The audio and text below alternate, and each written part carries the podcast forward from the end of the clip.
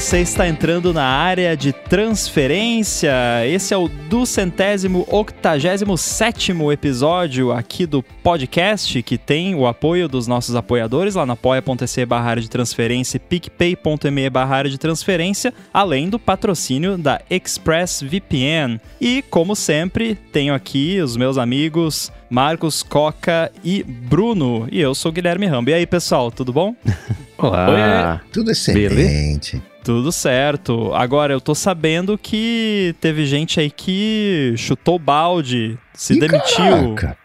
Chutou o balde ou alcançou o sonho de todo mundo? É, Então, é é. isso que a gente vai saber, né? Acho que isso eu também vou saber. No futuro a gente descobre o que aconteceu.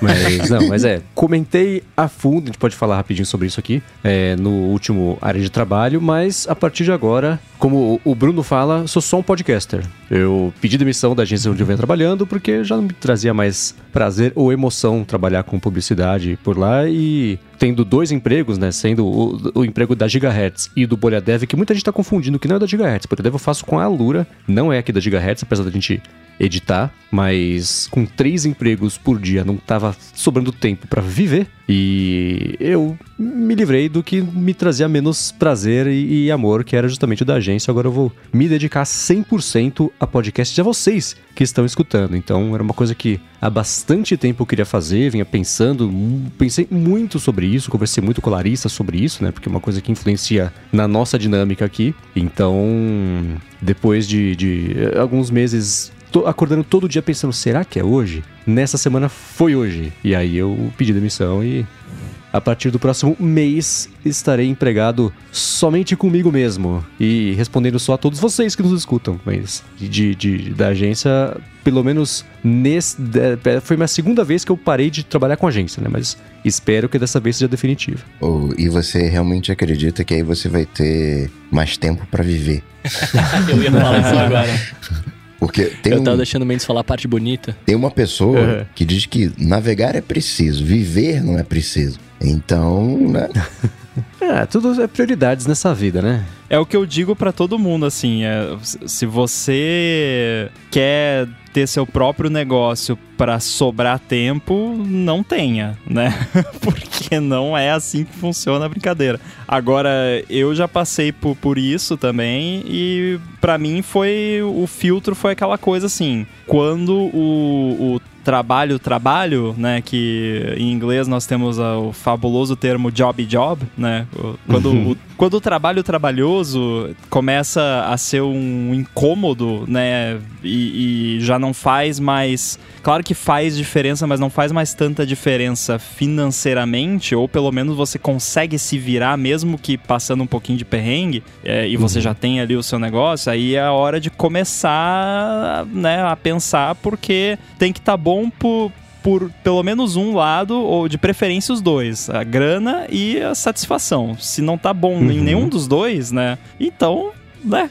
Então é é hora de, de procurar outra coisa. Ou no caso de só, né, focar. Porque isso faz diferença. Já aconteceu eu, por exemplo, com a última vez que eu, que eu me demiti, agora uh, mais de um ano, quase dois, eu percebi que eu deveria ter feito antes.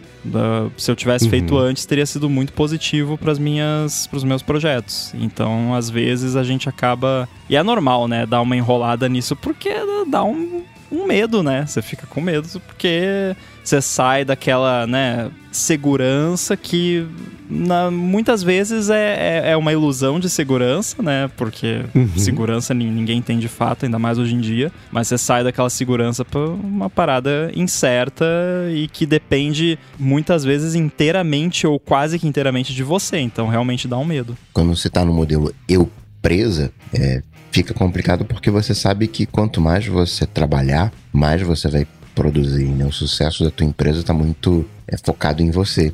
E até depois, né? Quando você consegue contratar funcionários, né? Quando é, tem mais trabalho do que você consegue lidar e você cresce e, e- e tem né, os ajudantes né, para fazer as coisas, ainda assim a responsabilidade fica sendo sua, né? De ter as ideias, exceto quando você tá né, num, num- projeto maior, né, onde você tem né, toda uma estrutura de empresa formal.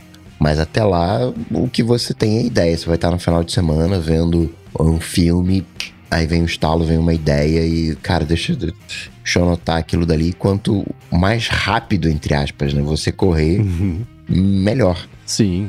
é. E trabalhar para nós mesmos é sempre muito mais prazeroso do que trabalhar no, no- que é assim, do, do job job, né? De trabalhar na, na agência é- era só meios para um fim. Tem esse termo em português? Disse o cara fresco, mas assim, né? Eu- eu fazia só o que precisava, fazia bem, fazia direito, não perdia prazo, entregava certinho, mas para pagar contas no final do mês. E só. Era uma troca. é, é, era puramente operacional e, e sem qualquer tipo de, de, de motivação, né? E o, o agravante foi, depois que a gente começou a Gigahertz e depois, especialmente também agora com o Bolha Dev, é, é, tudo está acontecendo ao mesmo tempo, né? Na- e eu sempre procurei separar muito igreja e Estado, assim. O trabalho da agência é uma coisa, aqui os podcasts é outra coisa, não misturo.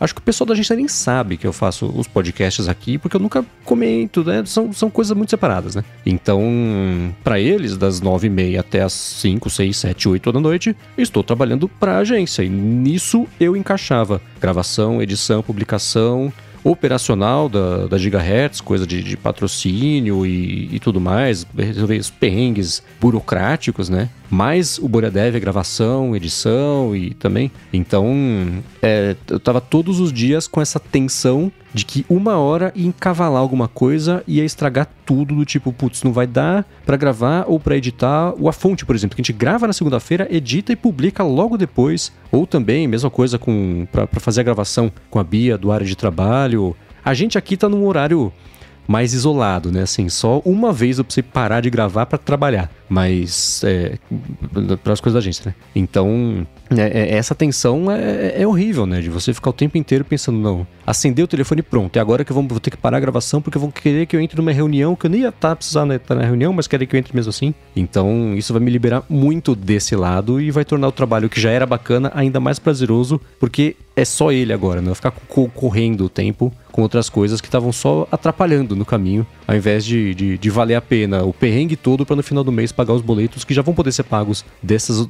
com os outros trabalhos todos do mesmo jeito. Eu ia comentar isso agora. Não, acho que não tem sensação pior do que você ser obrigado a fazer uma coisa que você não vê futuro nela, né? Uhum. Então, assim, se você tava nessa vibe já, cara, não tem nada melhor do que seguir esse caminho, né?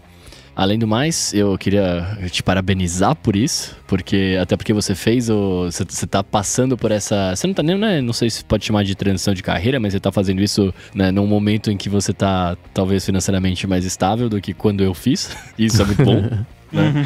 Mas, cara, eu, eu assim, parando pra pensar hoje, é, não existe. é, vai ser muito, muito tópico, muito piegas o que eu vou falar, mas assim, não existe sensação melhor do que saber que você trabalha com o que você gosta, né? Apesar de trabalho ser trabalho, né? Você tá trabalhando com uma coisa que. Que te dá prazer, que é interessante e tudo mais, cara, é a melhor sensação do mundo. Então, Mendes, parabéns por ter dado espaço aí, parabéns, espero que você siga firme e forte, que tudo que você tá fazendo dê certo pra caramba, porque é animal. Parabéns. Obrigado, Parabéns. Mas vou falar uma coisa aí, meio que contradizendo o Bruno.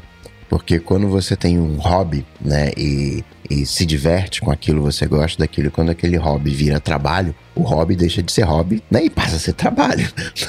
passa a ser.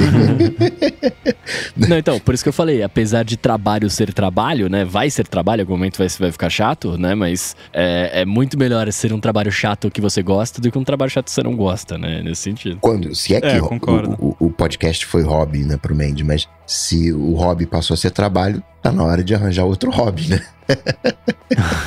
Cara, tem, um, tem alguma coisa com áudio que todo mundo que eu conheço que trabalha com qualquer coisa de áudio é um- uma paixão. Assim, eu não conheço nenhuma pessoa que trabalhe com áudio que não seja apaixonada por aquilo. É, eu acho que isso é mais forte e a galera de rádio. Assim, eu conheço muita gente que trabalha em rádio e a galera é tipo. Tem gente que até fala, pô, isso aqui é minha cachaçinha, né? Tipo, a, a pessoa é viciada naquilo. E eu acho assim, todo mundo que eu conheço que faz podcast, que trabalha com gravação, com dublagem, qualquer coisa, é todo mundo apaixonado por aquilo. Então, é um hobby que vira trabalho, mas continua sendo hobby. Eu ia fazer uma piada aqui que eu ia falar que você. Você acha isso porque você não conhece os caras de fato que estão na área, porque tem muito cara que não gosta, mas é que, brin brincadeiras à parte, é que os caras têm, pelo que eu vejo, né, dessa área, que eu tenho um pouco mais de contato, é, quem triunfa nela, de fato, é como você falou, é apaixonado, saca? Quem entra nela porque, ah, eu trampo, ah, não sei o quê, cara, fica muito pouco tempo, não dura um ano, assim. Porque é uma área, cara, que você tem que realmente, além de gostar, ela financeiramente não é das melhores, né? Então, tipo, você tem que gostar muito para aguentar o trampo e pra estar tá afim de fazer, Eu acho que sabe? até por isso, né, acaba sendo um filtro e acaba sobrando quem realmente é apaixonado, porque como às vezes a, o financeiro não, não contribui, né? Porque você quer achar gente insatisfeita, que não gosta do que faz, vai nas profissões que pagam, que mais pagam, né? Porque você vai ter um monte de Uhum. gente lá que só tá lá por causa da grana, né? É, então, e foi uma conclusão a, a qual eu cheguei conversando no trabalho na, na- na agência nessa semana, foi do tipo assim, eu- eu não ficaria lá nem se dobrassem o meu salário, porque não era, não era mais essa a questão, né? Tanto que, o, dando spoiler do episódio do área de trabalho dessa semana, né? Aumento é band-aid. Se você tá insatisfeito, você pode até ficar lá por mais um tempo, a não ser que seja um aumento muito gigantesco que valha a pena você afogar seus sonhos e fica lá das 9 às 6 sem alma. Mas tirando isso, você vai ganhar um aumento bacana, daqui a seis meses a insatisfação bate na porta de novo, né? Porque tá enchendo a, a- a carteira, a conta bancária, mas enchendo ali ó, a alma de propósito, não, né? E aí quando. E, e- isso é inevitável, não tem como escapar dessa sensação se, se você não resolver esse problema, né? Então, um jeito de resolver é isso, buscar uma outra forma de se sentir empolgado, feliz, satisfeito, completo com o trabalho, que é exatamente o que a gente tá fazendo aqui agora, né? É essa sensação É. que eu tinha no começo da carreira de publicidade que foi apagando conforme o- a paixão por podcast foi aumentando e hoje o, o tanque enche fazendo exatamente isso que a gente tá fazendo agora. Então, obrigado a todo mundo que dá pra gente e, sendo egoísta, pra mim, a possibilidade de fazer isso. Mas se você tá aí ouvindo, né, foi todo um processo, né, não vai se aventurar, Uhum. né, e Pelo amor de Deus. É. Não faça como eu. tá tudo bem você vender horas, tá tudo bem você... Eu costumo dizer que eu vendo o meu cérebro, né, eu vendo o meu cérebro e, né, enfim, pros, pros projetos ali, aloco ali uma hora, duas horas, três horas, enfim, o, o necessário para aquele projeto acontecer quando me contratam, mas né, faça isso no seu tempo, no seu ritmo, né? Porque né, o, o Mandy tá nessa caminhada aí há anos, né? Não começou ontem, Aham. né? Não descobriu essa paixão ontem, né? Quando acordou, olhou no espelho, aquela frase do Steve Jobs, "E, né, o que, que eu deveria estar fazendo hoje? Não, isso é um, é um processo de anos e o que aconteceu com ele foi um incômodo com o que ele estava fazendo. Mais do que ir atrás, entre aspas, né? Mais do que ir atrás num sonho, foi uma frustração, o não conseguir mais suportar o, o trabalho que estava rolando. Sim, foi uma passagem de bastão gradual, com responsabilidade, né? Pensada. Não foi uma coisa assim de acordar e, putz, deixa eu fazer isso, depois eu vejo. Porque aí, não, né? Boleto no fim do mês todo mundo tem, né? E então, é, não foi. é, é, foi planejado estruturado, enfim, né? É, eu- o que eu escuto de todo mundo que tomou uma decisão dessa é sempre é o que o Rambo acabou de falar. Putz, se eu tivesse feito antes, teria sido melhor ainda, mas. Mas você não sabe, né? É bom se inspirar nessas coisas, mas também a coragem de, de- de dar o salto é, é diferente, né? Então, eu senti firmeza agora pra fazer isso. Esse lance de você fazer antes, ele é muito que nem o lance de ação. Eu tô aprendendo isso agora. É muito fácil você olhar pra trás e falar assim: ah, se eu tivesse investido nessa ação lá, eu estaria rico agora. Né? Porque você não tem esse, esse dado na hora, né? É Uhum. aquele É. famoso, né? Hindsight is always 2020, né? Tipo, quando você olha pra trás, você sempre enxerga tudo muito claro, né? Mas uh, de repente não era bem assim, né? Que agora você já sabe, né? O, o que rolou. De repente, se você tivesse feito, você tinha se ferrado, e, né? Só que você não sabe porque você não fez. Quando dá certo, devia ter feito antes. Quando dá errado, É, não exatamente. devia né? ter feito. Não devia ter feito, exatamente.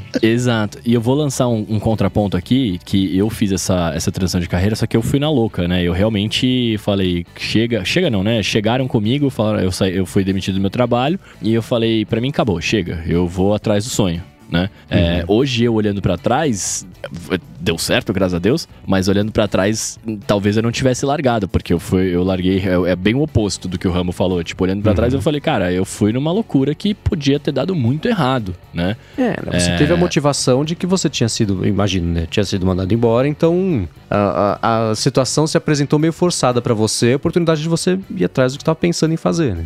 Não, e no meu caso, no meu caso foi, foi isso, eu fui atrás e tal, mas eu, tipo, eu poderia ter continuado na área porque eu recebi várias outras propostas, enfim, eu poderia ter continuado, mas eu realmente falei, não, não vou, eu vou atrás do sonho porque no meu caso, e aí eu acho, não sei se pra quem isso aplica, mas é, é- eu só queria deixar o contraponto, é, é muito difícil quando você tá fazendo uma coisa que você não gosta, você tá afogado na sua rotina e, e reclamando aquela coisa toda, que era o que aconteceu comigo, de você ter a força de vontade de fazer outra coisa, de de fato buscar o sonho, né?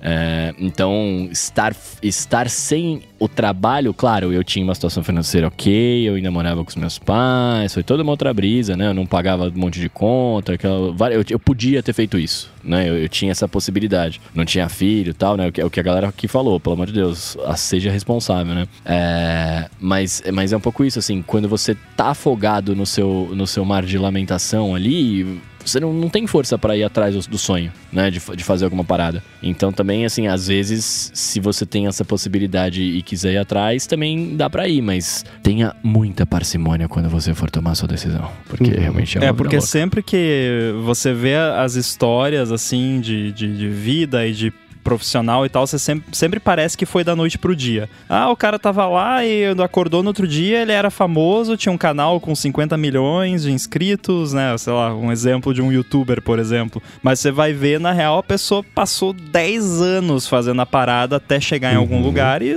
aqueles 10 anos onde ela tava fracassando, entre aspas, ninguém fala porque não é interessante. É interessante é falar do sucesso Sim. depois, né? Então, é lance da paciência, né? Não, nada acontece da noite pro dia e, assim, tudo bem que você falou, né, da, da- da- do lance lá que, você, que foi, né, loucura o que você fez e tal. Eu não conheço nenhuma história muito maneira, assim, que não tenha começado com, cara, isso é uma loucura que eu vou fazer, né? Mas também tem muita história que deu errado que começou assim também. Então, né, v- sempre, Por né, favor, com parcimônia, como você disse.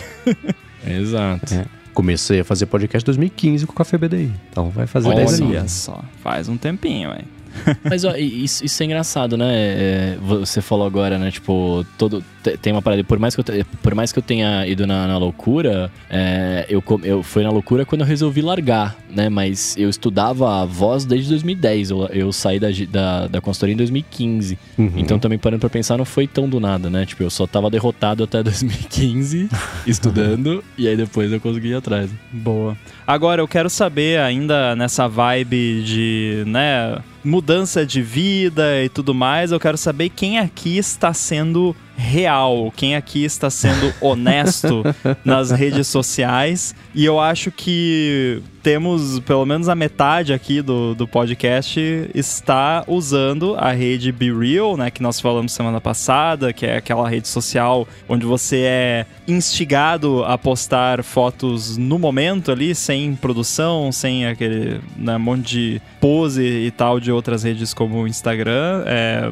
vocês estão usando alguma experiência, algo para compartilhar? Cara, eu comecei, eu usei, né? Eu, eu fiz a minha conta na semana passada, né? Usei um pouquinho, converti algumas pessoas a usarem Be Real, porque eu achei muito legal a premissa. Mas eu não consigo postar na hora e que eu recebo as notificações, né? Porque muitas vezes eu tô no estúdio. E aí quando eu chego à noite pra olhar, cara, se eu for ficar postando, vai ser sempre a mesma foto. Vai ser sempre o mesmo momento, saca? E aí, tipo, eu meio que parei de usar. Não que eu parei de usar, né? Mas se você não posta, você não pode ver, né? Então, tipo, fica meio nessa, assim. Ou eu posto minha vida igual o tempo inteiro, ou eu não vejo. Então eu meio que parei por isso. É, eu usei ao longo dessa semana. Inc- incrível, né? Eu tô usando uma rede social mais que o Bruno. O mundo vai acabar mesmo. Mas é, eu usei. Eu tô achando legal essa dinâmica. né? Eu, eu fui entendendo melhor a dinâmica conforme a semana foi passando, porque eu não tinha mexido muito, né? Eu tinha criado a conta e, e postado a primeira vez na semana passada, enquanto estávamos gravando aqui.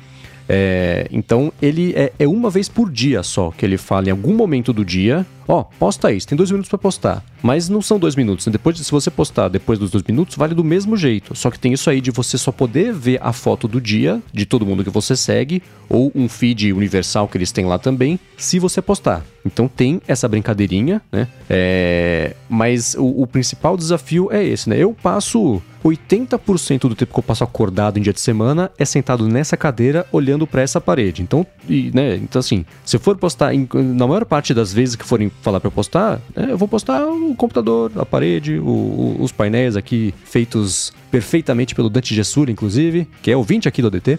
Então, é, eu encontrei esse mesmo problema que o Bruno de assim, tá, como é que eu posto alguma coisa interessante, mesmo que não sem a proposta de ser produzido como seria no Instagram. Então eu, eu, achei esse desafio mesmo. Então eu postei ao longo dessa semana por quatro dias, eu acho. E a foto foi parecida. Era o computador editando alguma coisa, um café do lado e uma foto do outro e, e, e só, né? E eu fazendo uma careta. Então, né, é, eu acho que esse vai ser o problema que eles vão ter. Não o problema, acho que as pessoas vão achar o jeito de, de usar. E tem isso também, né? Você pode, sei lá, esperar para postar seu Be Real do dia na hora que você estiver fazendo algo um pouco mais interessante do que a mesma foto que você postou ontem, antes de ontem, semana passada. Tem isso também, né? Mas o fato deles limitarem você poder ver o feed de todo mundo e o feed global só se você postar alguma coisa, vira um problema aí, porque se você estiver de bobeira, você não vai lá no Be Real pra ver o que tá rolando, né? Porque você não consegue ver nada. Então, é. E, e esse negócio de. E eles escolhem um horário aleatório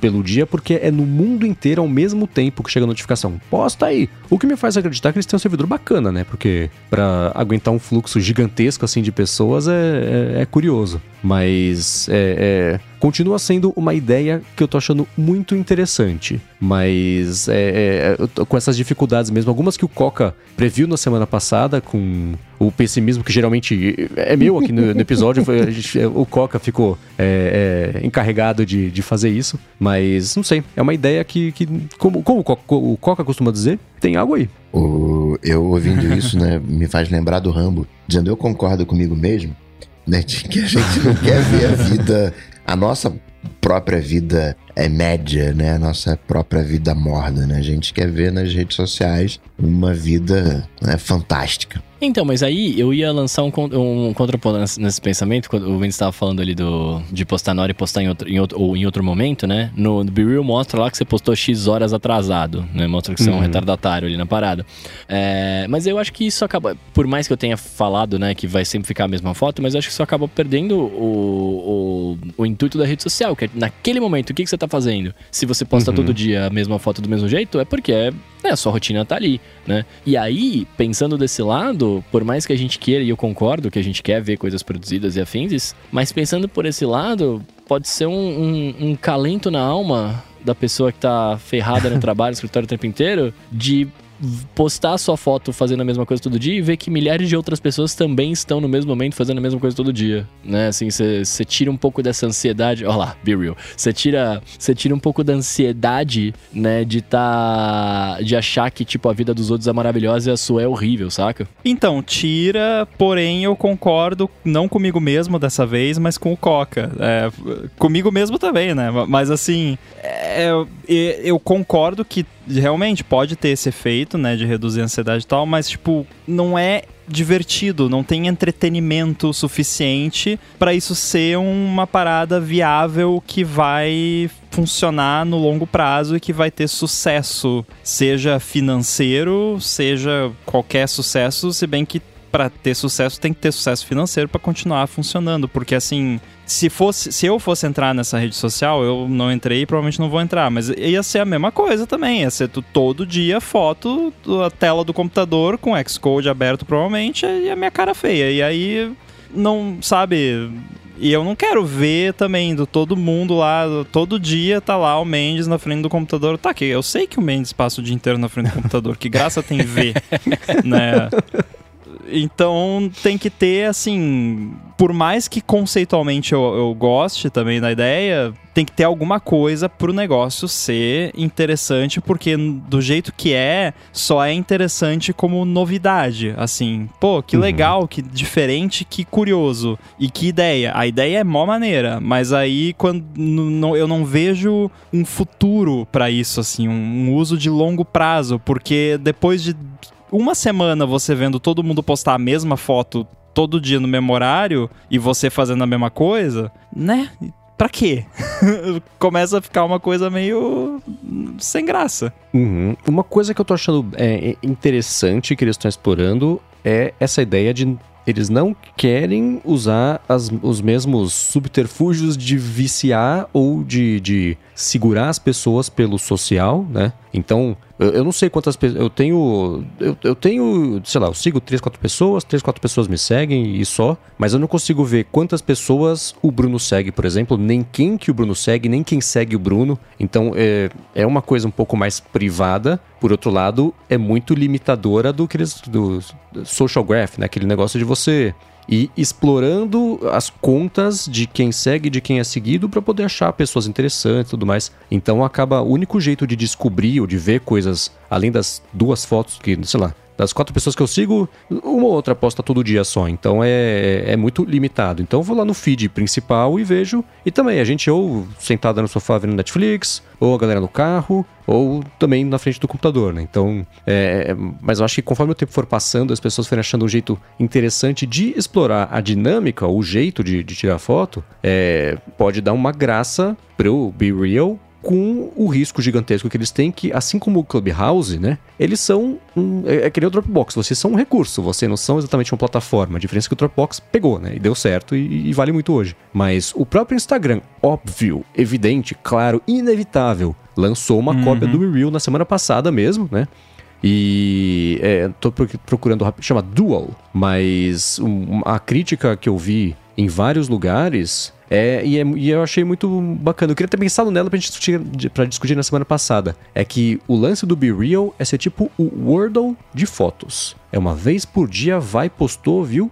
Fechou. Sem aquele negócio do vício e tudo mais, blá blá blá blá blá. Mas o próprio Wordle também não tá fazendo o mesmo sucesso que ele fez quando ele foi comprado pelo New York Times. Assim como o Clubhouse também fez um sucesso estrondoso e sumiu, né? Porque todo mundo criou um Clubhouse cover, né? Do, do, sei lá, do Microsoft Teams ao, ao Twitter, ao Facebook, todo mundo fez um Clubhouse, né? Então eles se perderam aí. É, mas eu, eu, eu- tô comprando a ideia, assim como comprei a ideia do Wordle, eu tô comprando a ideia de ser um momentinho do dia pra ir lá, você faz esse negocinho, cumpre essa tabela. Se você não fizer isso, você não é penalizado socialmente digitalmente, você só não, não, não vê ali as fotos, mas não faz falta, né? Então, é, é, é uma dinâmica interessante num lugar novo, né? Não é um Instagram ou um Facebook tendo, querendo te viciar de mais um jeito pra você virar um usuário ativo diário, porque todo dia tem que ir lá e postar uma foto. Então, isso aí. Eu tenho um Ainda é interessante. problema.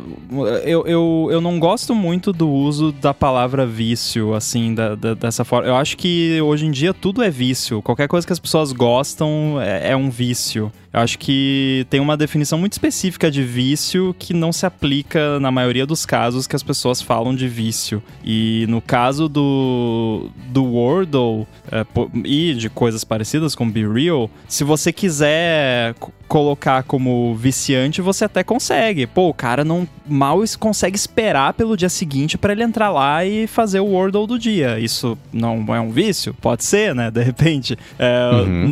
nem todo vício é, deixa de ser vício se você não consegue satisfazê-lo o tempo todo. Continua sendo, né? Mas eu não acho que seja. Eu só tô exemplificando como a palavra vício é usada, na minha opinião, de forma errada. Então eu acho que a questão não é se é viciante ou se não é viciante, co- como a galera fala. Acho que a questão é dark patterns, né? Assim, tipo, o- é, é safadeza mesmo. Tipo, é, essa rede social é safada ou não é safada? Acho que é, essa é a questão. Porque, tipo, se você for olhar coisas que o Facebook faz nos produtos deles e tal, não é só que assim, ah, eles fazem pra tentar fazer a pessoa gastar mais tempo lá. Mas tá certo, tem que fazer mesmo. Se é bom, se as pessoas gostam, né? É, eu acho que ninguém dizia que a.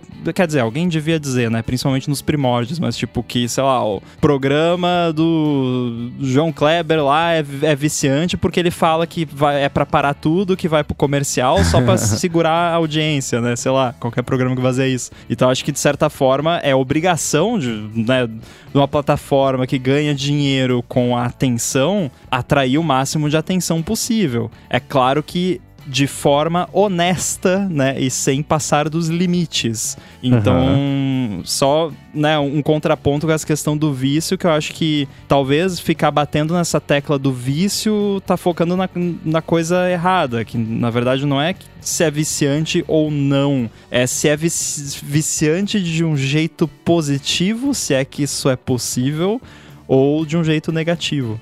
O vício Mas positivo é, um hábito, então? Pode ser, pode ser. Né? Eu sou Pode viciado ser. em Duolingo, por exemplo.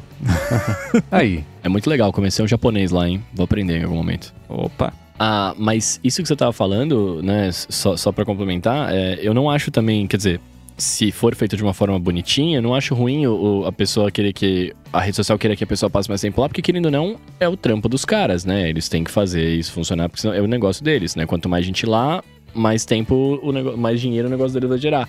Não Mas seria bom acho você se todo mundo passasse 24 horas por dia assistindo anime dublado? Maravilhoso.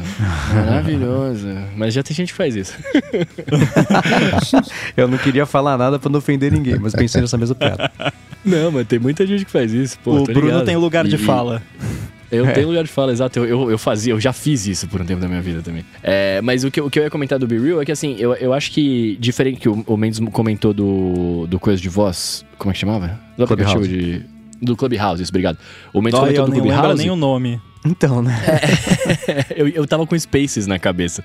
É, você comentou do Clubhouse, eu acho que tem uma diferença um pouco grande, um pouco grande, não, mas tem uma diferença entre os dois, que é assim.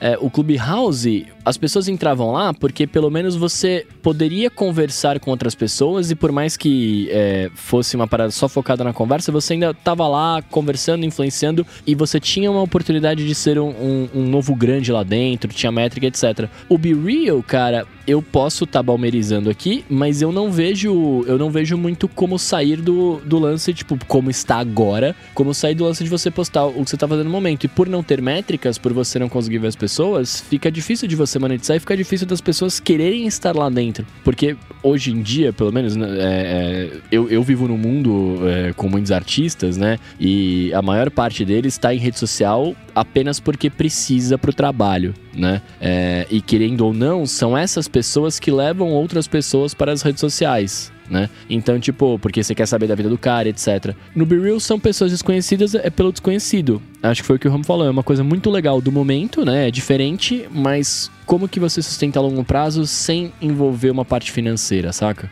É, acho que ou expectativa de ser comprado por alguém, ou você ter anúncios permeando essa timeline, que é o modelo padrão e normal de de, Deus, de rede não. social, né? Mas pra isso tem que ganhar corpo e usuários. e- mas, mas aí que tá, né? Se a sua dinâmica envolve as pessoas entrarem uma vez por dia pra postar, você tá mirando desde o começo em ter usuários ativos diários monetizáveis, que é a métrica que o, o Twitter inventou pra parecer que tem bastante gente que eles conseguem monetizar. Então, é, É o aí ARPU, é que nem, né? é, então, né? Average Revenue per User. Mas é o contrário, por exemplo, de quando a métrica era usuários ativos mensais. Ah, todo mundo entra pelo menos uma vez por mês em todos os aplicativos do mundo, né? Então é, é uma métrica que acabou ficando meio, meio irrelevante, né? Então é. Se você tiver essa dinâmica de usar todo dia, ótimo. Nem- que seja um pouquinho. Abriu o app, pronto, né? Você vira estatística, você já é um usuário ativo diário, monetizável se eles passarem a ter propaganda, campanhas, enfim, anúncio. Não, isso, isso foi do ponto de vista de empresa. O que eu quis dizer, desculpa, era do ponto de vista das pessoas entrarem lá. Ah, entendi. né? Qu- Quando eu falo que, tipo assim, ah, no meu mundo dos artistas, as pessoas estão na rede social porque elas precisam, Uhum. é, por que, que eu vou estar no Be Real? É, né? Se não, não tenho como monetizar isso pra mim, entende? Ne- Nesse sentido. Ué, product placement. Você, a sua foto casualmente vai aparecer você bebendo a marca lá do, do suco verde, não sei o que. Você na, na. Ah, puxa, justo agora eu estava aqui fazendo a minha limpeza de pele na, na clínica, não sei o que lá. Então, é, jeito tem, né? Isso que você falou, Mendes. A gente entra pelo menos uma vez por mês em cada aplicativo. Você contra, basta você. Não, o Mendes, que o Mendes ele né, não, não usa nada, surpreso, tá usando o Be Real, mas já semana que vem vai parar de usar. Mas entra lá no Twitter, verifica os aplicativos, eu não sei como é que é o nome, aplicativos conectados. Aqueles aplicativos que a gente conecta pra acessar os dados. E você vai ver o catatal de coisas ali, principalmente na época áurea do Twitter ali, 2011, 2013, né, que surgiram aqueles diversos aplicativos que só conectavam no Twitter para tirar dados ali e aquela coisa toda.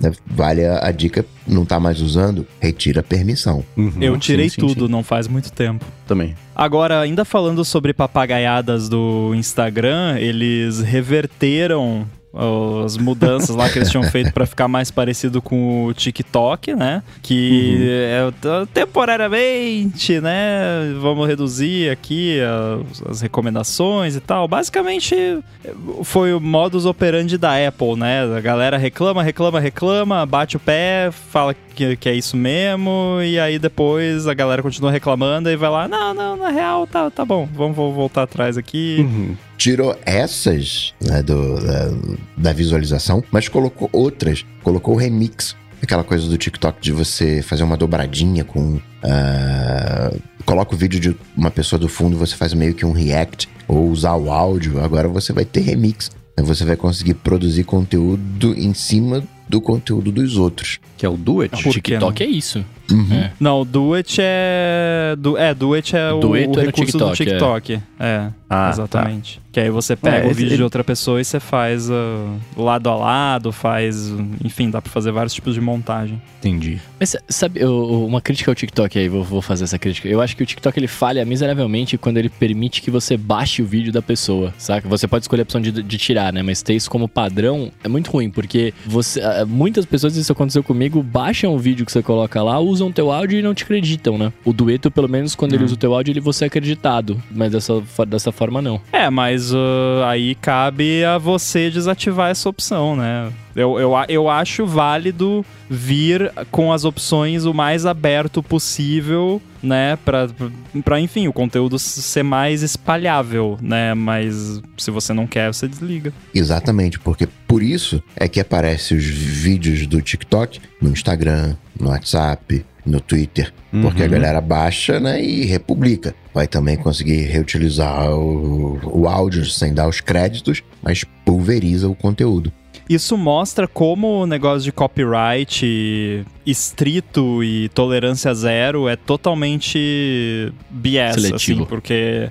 Não, e, e- e desnecessário, porque olha quanto criador de TikTok que o- a galera vai lá, baixa, publica no Instagram, no YouTube e tal, mas ninguém faz isso por maldade, tipo, ah, vou roubar aqui do cara. Não, a pessoa tá fazendo isso porque gostou do conteúdo. E um detalhe legal do TikTok quando você baixa o vídeo é que fica o, o arroba da pessoa no cantinho lá embaixo. Então eu já vi muito vídeo de TikTok no YouTube, no Instagram e tal, que eu fui depois lá no TikTok procurar a, pessoa porque eu gostei e queria ver mais. Então esse lance de, ah, não, copyright, não sei o que, não pode compartilhar, porque no no fim acaba escondendo o, o conteúdo e tem muita gente que viralizou aí que não teria viralizado se não fosse por causa disso e se deu bem no fim das contas, né? Claro que É, tem de- os edge deixa eu- cases, né?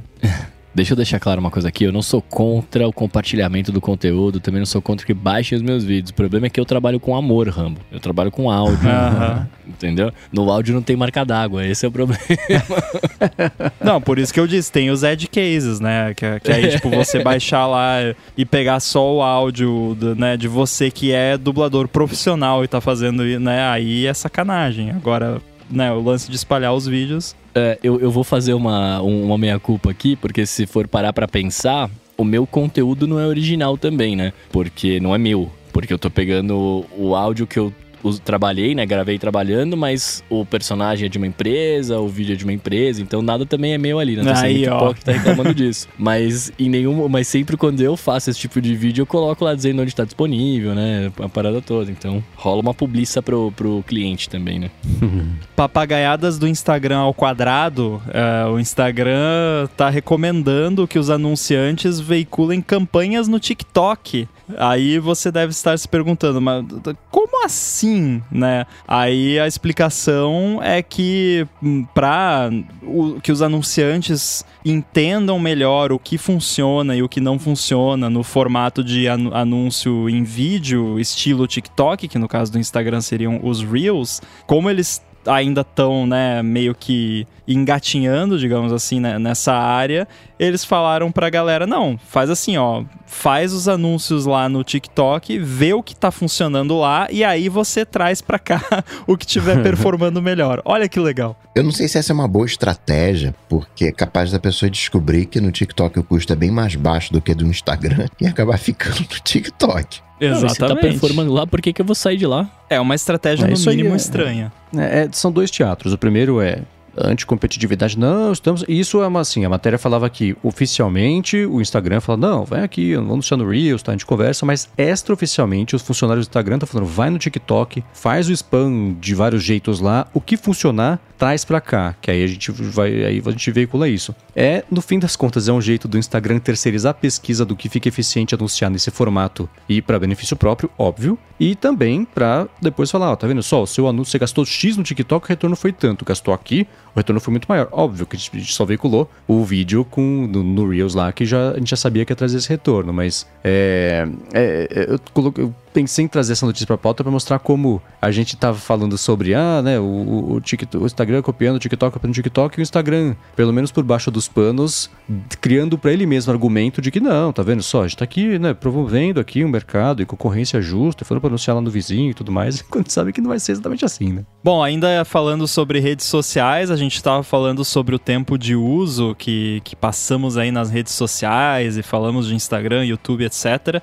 E o Eldemar Malta falou: Eu me surpreendi bastante que passo tanto tempo assim no Instagram. Imaginava que passaria mais trabalho no WhatsApp por questões de trabalho. E o Eldemar mandou aqui um, um screenshot do tempo de uso e realmente o Instagram tá lá como top uso dele ali na, na última semana, no caso. É, mas eu não sei que, que ele trabalha com alguma, com alguma coisa no Instagram, né? Ah, ele falou que esperava que passasse mais tempo no WhatsApp por causa do trabalho, então Instagram, Ah, tá. tecnicamente, foi só diversão, mas é, é- é- Esse é o problema, né? Quando eu, come, eu comecei a limitar meu uso do Instagram para 5 minutos, eu co- comecei para um minuto. E aí, eu, eu tava. Foi mais que eu tava, acho que postando muito, é, tentando fazer o- a conta do loop matinal no Instagram, pegar e tudo mais. E aí, em um minuto não dava pra fazer o que eu precisava fazer todo dia, né? Então, aumentei pra 5. Mesmo assim, né? Quando no dia que eu tava de bobeira, ia lá no Instagram, 5 minutos a gente passa muito rápido mexendo. Então, é, a, sur- o- o- a surpresa que ele teve ao ver que ele passa. é, é, ele publicou no Twitter, isso eu vou falar aqui e acho que não tem problema, né? 8 horas, passou 8 horas ali é, na última semana, 8 horas passa muito rápido. Se você for cons- considerar foi a semana inteira, uma hora por dia, se você tá de bobeira, ainda mais porque é aquela coisa, uma- isso a gente falou quando estreou essa função aí do screen time, né? A gente, sei lá, chega em casa, chama o elevador, faz o quê? Pega o telefone pra ver que tá, vai abrir o Instagram, abre tudo rapidinho. Chega em casa, chega lá, tá esperando uma coisinha. Pega o telefone. Então, é, aí eu não sei se eu posso. Isso dá pra chamar de vício, Rambo? Ou é um hábito? Não, De é você- um. é Aquela coisa. A gente tem dificuldade de ficar sem fazer nada, né? E eu, Uhum. eu me incluo nessa. Eu sou o cara que eu tô. Eu, por exemplo, tô sempre ouvindo podcast. Assim, tipo. Uhum. Ah, eu vou cinco minutos ali, eu boto o fone de ouvido, porque eu tenho muito podcast sempre pra ouvir, nunca dou conta de ouvir tudo, então qualquer cinco minutinhos que eu tenho, eu tô ouvindo podcast. Ou eu pego ali, né, enfim, e uso o Instagram também. Não chega a oito horas por semana, mas é que nem você disse, você pensa ali, é, são sete dias por semana. Você usar uma hora por dia, e aí no final de semana usa mais, porque tem mais tempo, já, deu oito Uhum. horas, nove horas, então é, é, é fácil você chegar né, nessa quantidade. Uhum. E o lance de, ah, o WhatsApp é mais por causa de, né, achou que usaria mais, você provavelmente tem essa sensação porque você, é, o, o tempo que você gasta no WhatsApp, ele é mais valioso, digamos assim, né? Ele, ele é, ele é mais, você se esforça mais naquele tempo porque você tem que Uhum. pensar no que a pessoa escreveu, tem que responder e tal. Mas como é texto, ou às vezes áudio, é mais rápido, né? Do que você ficar vendo vídeo, vendo foto e tudo mais. Então é, dá pra entender. Agora, o que me chamou atenção aqui foi uma hora no aplicativo do Uber. Por que uma hora no aplicativo do Uber? Você deixa o app É, você aberto? chama o carro, Quando- cancela quatro vezes, aí depois, hora que alguém aceita, Ah. falta 15 minutos pra chegar o carro, aí já deu uma hora só no, no trajeto. Né? Pode ser, pode ser, é verdade. Eu não me lembrei disso. Eu acho que na toda vez que eu passo pelo aeroporto aqui de Florianópolis, eu, eu devo acumular uma hora no aplicativo do Uber, porque aqui é assim, leva uma hora até alguém aceitar. mas é mas é uma hora na semana, né? Então, se pega Uber todo dia, dá pra chegar uma hora aí de uso de, de coisa. Agora, Rambo, o que me chamou a atenção, vou te falar o que, que foi. Foi você dizer que coloca o fone de ouvido. Tira esse brevê aí de, de, de, de AirBuddy, porque tem que colocar o fone de ouvido quando acorda e tirar quando vai dormir. Se muito.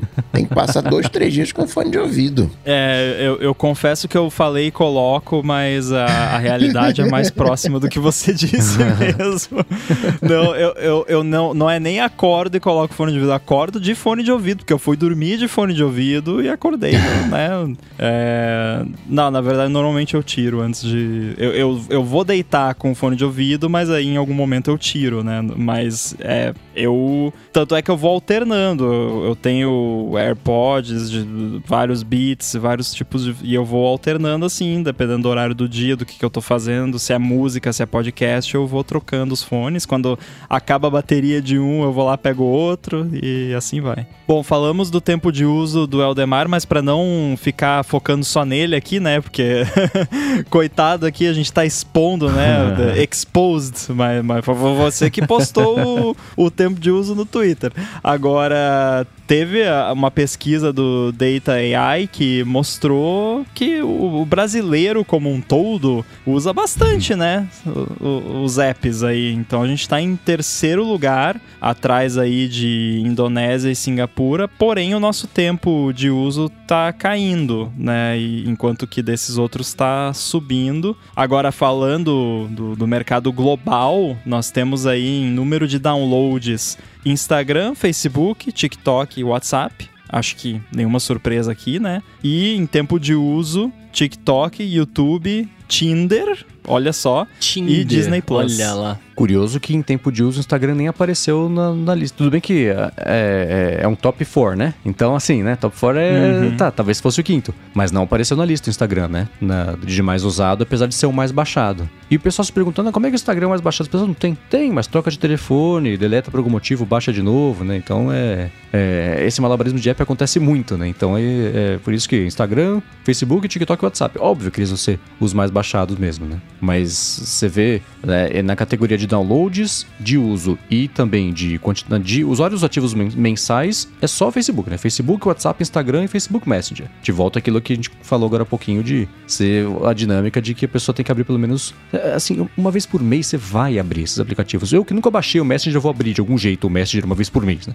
Então, mas em uso você não tem nenhum do Facebook, né? Você tem TikTok, YouTube, Tinder, Disney Plus. Disney Plus eu achei mais surpreendente que o Tinder, porque Disney Plus é, é... Aí tem que ver que tipo de, de, de, dispositivo que eles usaram também pra fazer a métrica, né? Se incluiu TV, por exemplo, mas Eu certamente tablet, porque é, deve ser tablet e, e celular. Né? Mesmo que. Bom, não, tem TikTok pra tablet, a gente concluiu isso em algum episódio. Tem, tem, tem pra tablet. Acho que o único que não deve ter pra tablet aí deve ser o Tinder. É. Mas o, o, o, mais curioso que eu achei desse levantamento que eles fizeram foi mostrando que eles pegaram o segundo trimestre de 2020, segundo de 2021, segundo de 2022, pra fazer essa comparação né, nessa mesma época do ano, porque aí você elimina variações é, de, de, de, de hábitos que, sei lá, no começo do ano é diferente do fim, não sei. Mas comparando esse ano sobre ano, o Brasil, apesar de estar em terceiro, é o único país do top, sei lá, 10 que uso caiu. Você pega Indonésia em primeiro lugar, aumentou 10%, Singapura aumentou 40%. Depois o Brasil caiu 5, aí México se manteve, aí tem Austrália, Índia, Japão, Coreia do Sul, Colômbia, todo mundo, não, Colômbia, Canadá, todo mundo subiu o, tempo de uso só que caiu. É lá pro fim, né, desse, desse top, sei lá, quanto que é, uns 15? Você vê outros que, que caíram também, todo mundo caiu 5% aí de, de uso dos que caíram, mas é, é, Brasil lá em cima, você viu como a gente usava bastante, né? Mesmo caindo, ainda tá em terceiro. É. Você falou do, do uso, né, dos, dos quatro aplicativos mais baixados, cara.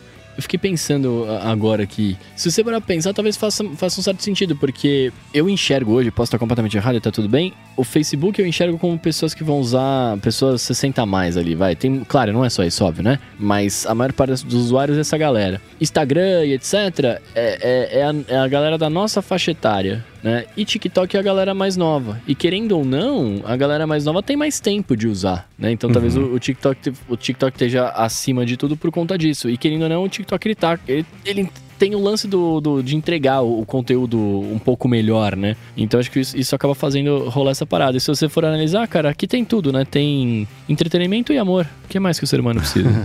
Não sei É, Pega o, em, o ranking de uso, ó, TikTok, YouTube e Disney Plus. Os três são de consumo de conteúdo mais comprido do que um story, né? Uhum. Mas Então o é- Tinder também é de consumo de conteúdo.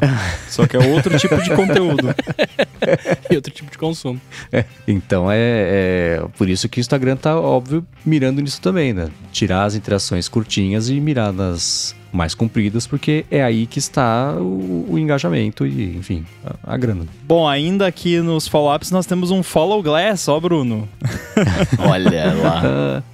Temos aqui o o Anderson Silva que mandou um link do, aqui de uma matéria do Clube do Hardware falando sobre o óculos da Xiaomi Mijia. Mijia? mídia. Como é Vamos é? falar de uma de mídia, né? Acho melhor. Eu chamaria Migia pra evitar qualquer cacofonismo. Migia, aí É, É, estranho. pois é. Mas, mas enfim, e e aí, Bruno, melhor e mais barato? Cara, vocês chegaram a ver as fotos dele? Isso aqui, ele, ele é Sim. horrível. Ele é horrível, desculpa aos designers da Xiaomi aí, mas ele é horrível, velho. Ah, É. O que eu achei interessante dele é que você. Ele tem, as, entre aspas, a solução de você poder trocar a lente, né? Então, se você tem grau e etc., você pode colocar sua lente de grau nele ele vai funcionar. Mas, cara, ele tem muito cara de protótipo, né? Não- Eu, eu jamais teria uma parada dessa. É, eu vou colocar na descrição aqui o link, tem até um vídeo mostrando o conceito. O conceito é muito, muito, muito parecido com aquele primeiro Google do Glass. Google Glass. Né? Sim. pessoa tá correndo, andando, a imagem tá estável, igualzinho. né? Poxa, que incrível. Mas, é, tem, não tem como não dizer que é a maior cara de protótipo. né? Ah, Não dá pra monitorizar a câmera, tudo bem, põe uma câmera gigante do lado da cabeça da pessoa e, e beleza, né? E o, e o visorzinho também ali, meio ah, Android, não o, o sistema operacional, mas os robôs humanoides, né? É, é um. Foi uma tentativa, né? Tem aquele meme, There Was an Attempt, que é uma estrela meio mal desenhada, assim, foi uma tentativa, beleza. É a A Xiaomi. for effort. É, é, exato, né? A Xiaomi pensando sozinha, que bom, né? Espero que é, os designers estejam contentes com o que eles fizeram. Não sei se isso vai ter muita perna, né? especialmente quanto mais opções forem aparecendo no mercado com outras opções que aí eu concordo com o Bruno, essa tá feia, então com refinamento de design, se a Xiaomi vai manter isso aí, eu falo, putz, nossa, deixa eu copiar a lição de casa do vizinho que ficou melhor mesmo, né? Mas É que- tá- é mais um entrante nesse mercado, ainda Exato. que é, eles falaram, tá, com, tá, anunciaram tudo bonitinho, mas tá sem lançamento exatamente marcado ainda, então é. é, tá- ainda tá no mundo das ideias, ainda, apesar de já ter especificações. Mas nem É esse do troço horroroso eles conseguem lançar. Ninguém consegue lançar nada. Eu- eu- não, eu entendo óculos, né? fazer. Eu entendo fazer um vídeo conceito de uma parada super futurista que é um sonho. Agora, isso aqui não é. E nem isso os caras lançam. Pô. É que, cara, sabe o que eu acho? O, o, o lance do wearable, ele tem que ser bonito, saca? Porque não dá, não dá. Se não for bonito, você não vai usar. A gente usa relógio porque, além de a gente estar mais acostumado, né, com, com o relógio e tal, de ele poder ser um pouco diferente, mas porque eles são bonitos, cara. Fica legal você usando a parada e tal. Por mais que você goste de tecnologia pra caramba, e todo mundo aqui gosta e tal, é. Cara, não dá pra usar uma parada dessa na rua, a não ser que seja por um, um uso específico, né? Uhum. Tipo, você não vai usar esse, esse Repelir óculos no dia a pessoas, dia. por exemplo. Repelir pessoas. É, aí eu tô vendo você- vantagem. Exato, se você não quiser falar com ninguém. Mas, mas esse, esse é o ponto, né? Então, assim, se, se você não for fazer um, um uso específico, tipo, ó, eu tô com esse negócio aqui porque eu tô filmando, porque eu tô vendo isso aqui, beleza. Agora, hum, você vai na padaria com essa coisa na cara, velho, tipo, você vai, vai ficar muito estranho. Né, não, É, pra então, todo mundo. E, e, e é- e chama muita atenção, né? A gente tá num país em que, infelizmente, né, tem que tomar cuidado na rua e tal. Então, sei lá. Eu acho que isso- o, o wearable, o óculos, aliás, que vai vingar, vai ser o que vai ficar bonito na cara da pessoa. Uhum. Disfarçado. É preocupação com todo tipo de vestíveis. Exato. Se você fosse sair com a Stephanie na rua com esse negócio na cara, ela ia querer sair com você? Ela não ia ter muita opção, né? Porque- Mas ela não ia gostar. tá. É, é, é, eu acho que talvez uh, é que depois que você já tá no relacionamento, a pessoa tem que aceitar esse tipo de coisa. né? Exato. Eu acho que a, a pergunta tem que ser assim: se você visse alguém no Tinder com, usando esse negócio, pra que lado era o swipe, né? Aí é que. Cara, talvez pela é é coragem fosse positivo. É, mas é, é engraçado. Aí até tá, tem um overlap que eu, eu tô ouvindo o audiolivro daquele, daquele After Steve, né? Daí fala bastante sobre o Johnny Ive e um problema que ele tinha quando ele tava começando lá e tal, ainda na faculdade, quando ele fazia alguns projetos e tal, que ele fe, fez alguns projetos que ele achava mó maneiro e aí quando chegava na hora da galera, né, usar a parada, a galera falava, pô, mas isso aqui é muito esquisito, eu me sinto estranho com isso e tal. E aí eu pensei, cara, AirPods. AirPods foi exatamente isso. Tipo, uma parada mó maneira, mas todo mundo zoou e achou mó ridículo quando lançou. E hoje em dia todo mundo usa e todo mundo acha legal e virou até símbolo de status, né? Então eu, eu fico pensando se talvez, né, quando eventualmente a Apple fizer uma parada dessas, não vai ser a mesma coisa, que de cara, assim, a gente vai achar ridículo, esquisito e daqui a pouco vai ter virado uma parada normal e, e pronto. Ó, Rambo, eu, eu, eu acho que, sendo muito sincero, eu acho que quando lançar, se lançar, enfim, eu acho que vai todo mundo estranhar, inclusive eu reclamar muito. Mas eu acho que a, a grande diferença que tem entre o AirPods, por exemplo, por mais que os AirPods, os, os primeiros, sejam aquele o cigarrinho na orelha ali, né, que ficava muito comprido, é, eu, eu não achava tão feio. Eu, eu, eu, gosto, tanto que o que eu mais uso quando eu uso é esse daí, porque eu não posso usar o outro, mas eu, eu curto o shape dele, o formato, eu, eu curto. Não, eu, é, nunca achei lance... feio, mas é, eu, eu fiz parte da galera tirando sarro só, assim, né? Tipo, ah, que engraçado. Mas não, nunca achei feio, assim. Justo. Mas é que, é que o lance desse da Xiaomi, por exemplo, é que ele tem cara do, dos fones Bluetooth de 1900 e, de 2000 e pouco. Saca? Que era um, um, um negoção grandão, sabe? Tipo, os AirPods, eles eram pequenininhos, pelo menos. Eles eram estranhos, eles eram pequenininhos. É que eu acho que tem uma diferença entre a parada ser simplesmente feia, né? Ou ser incomum, digamos assim, sei lá. É, exato, algo que... Exato não é algo que a gente está acostumado, então é um pouco esquisito e gera um pouco de, né, uma certa aversão inicial, assim, mas não é porque é feio, é só porque é uma coisa diferente do que a gente está acostumado, né? Eu não sou feio, eu sou incomum. sou raro. Exótico. Exótico. É, não sei, até hoje eu olho os primeiros AirPods e falo, hum, não, né, é... Nossa, eu gosto muito. os primeiros? Aham. Uhum. É porque você tem alergia aos AirPods Pro. Pode ser. É, talvez eu, talvez eu esteja me, me obrigando a gostar, né? É, você tem uma rejeição visceral ao segundo, então não tem o que fazer. Você tem que gostar do primeiro, porque é o, é o que tem, né? O que, que dá pra fazer. Mas não é, tem, tem essa questão do costume, né? Tem os AirPods 3 que são mó bom. Ah, é, então. É. É e não tem borrachinha pra dar termo. Né? Só não tem a borrachinha. É, eu, é. Eu, eu tô em busca desse em algum momento. É o que eu mais tenho usado no meu dia a dia. E ele tem outra vantagem que ele não dá problema, que nem os AirPods Pro. Que eu basicamente desisti de usar AirPods Pro. Muito bem, nós vamos falar sobre rumores. Daqui a pouco, um rumor diferente, porque normalmente rumor é de alguma novidade, de alguma coisa que a gente não, nunca tinha ouvido falar, mas é, é um é rumor peculiar de software que, que saiu hoje, né, para quebrar aí a maldição da quinta-feira. Mas antes eu quero agradecer aqui o nosso patrocinador, que é a ExpressVPN. A ExpressVPN oferece duas grandes vantagens, que são uma conexão segura para você navegar e a possibilidade de você usar a internet como se você estivesse em qualquer país do mundo. A privacidade todo mundo já sabe, quando você conecta, especialmente em um Wi-Fi público, não é impossível de alguém se enfiar ali no meio da conexão e colocar os seus dados em risco. Com a ExpressVPN, você protege a sua conexão e você passa a usar o dispositivo, seja o computador, celular, tablet ou até a TV, com tudo criptografado como se você estivesse numa espécie de modo anônimo permanente.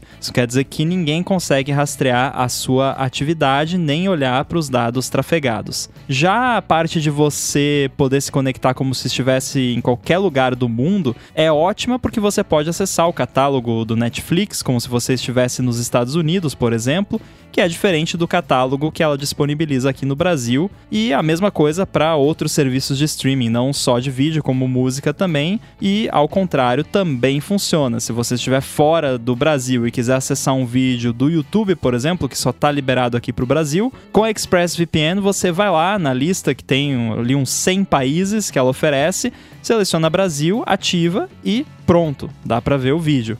Uma preocupação que muita gente tem com VPN é como isso afeta a velocidade da conexão, e isso é uma coisa com a qual a ExpressVPN também se preocupa. Por isso ela oferece uma conexão rápida, sem atraso, conexão estável, confiável e segura, é claro. Para conhecer melhor a ExpressVPN, faz o seguinte: acessa expressvpn.com/adt e com esse link você vai ganhar 3 meses grátis na assinatura do plano anual. Você tem 30 dias para testar também e ainda por cima, assinando por meio desse link, você ajuda o podcast. Então acessa lá expressvpn.com/adt, garante seus 3 meses de graça na assinatura do plano anual e começa a navegar pela internet de forma segura, sem ninguém bisbilhotando o que você faz. O link vai estar aí também nas notas do episódio. Muito obrigado, ExpressVPN, pelo patrocínio do ADT e apoio a toda a Gigahertz. Valeu. Obrigado, Muitas graças.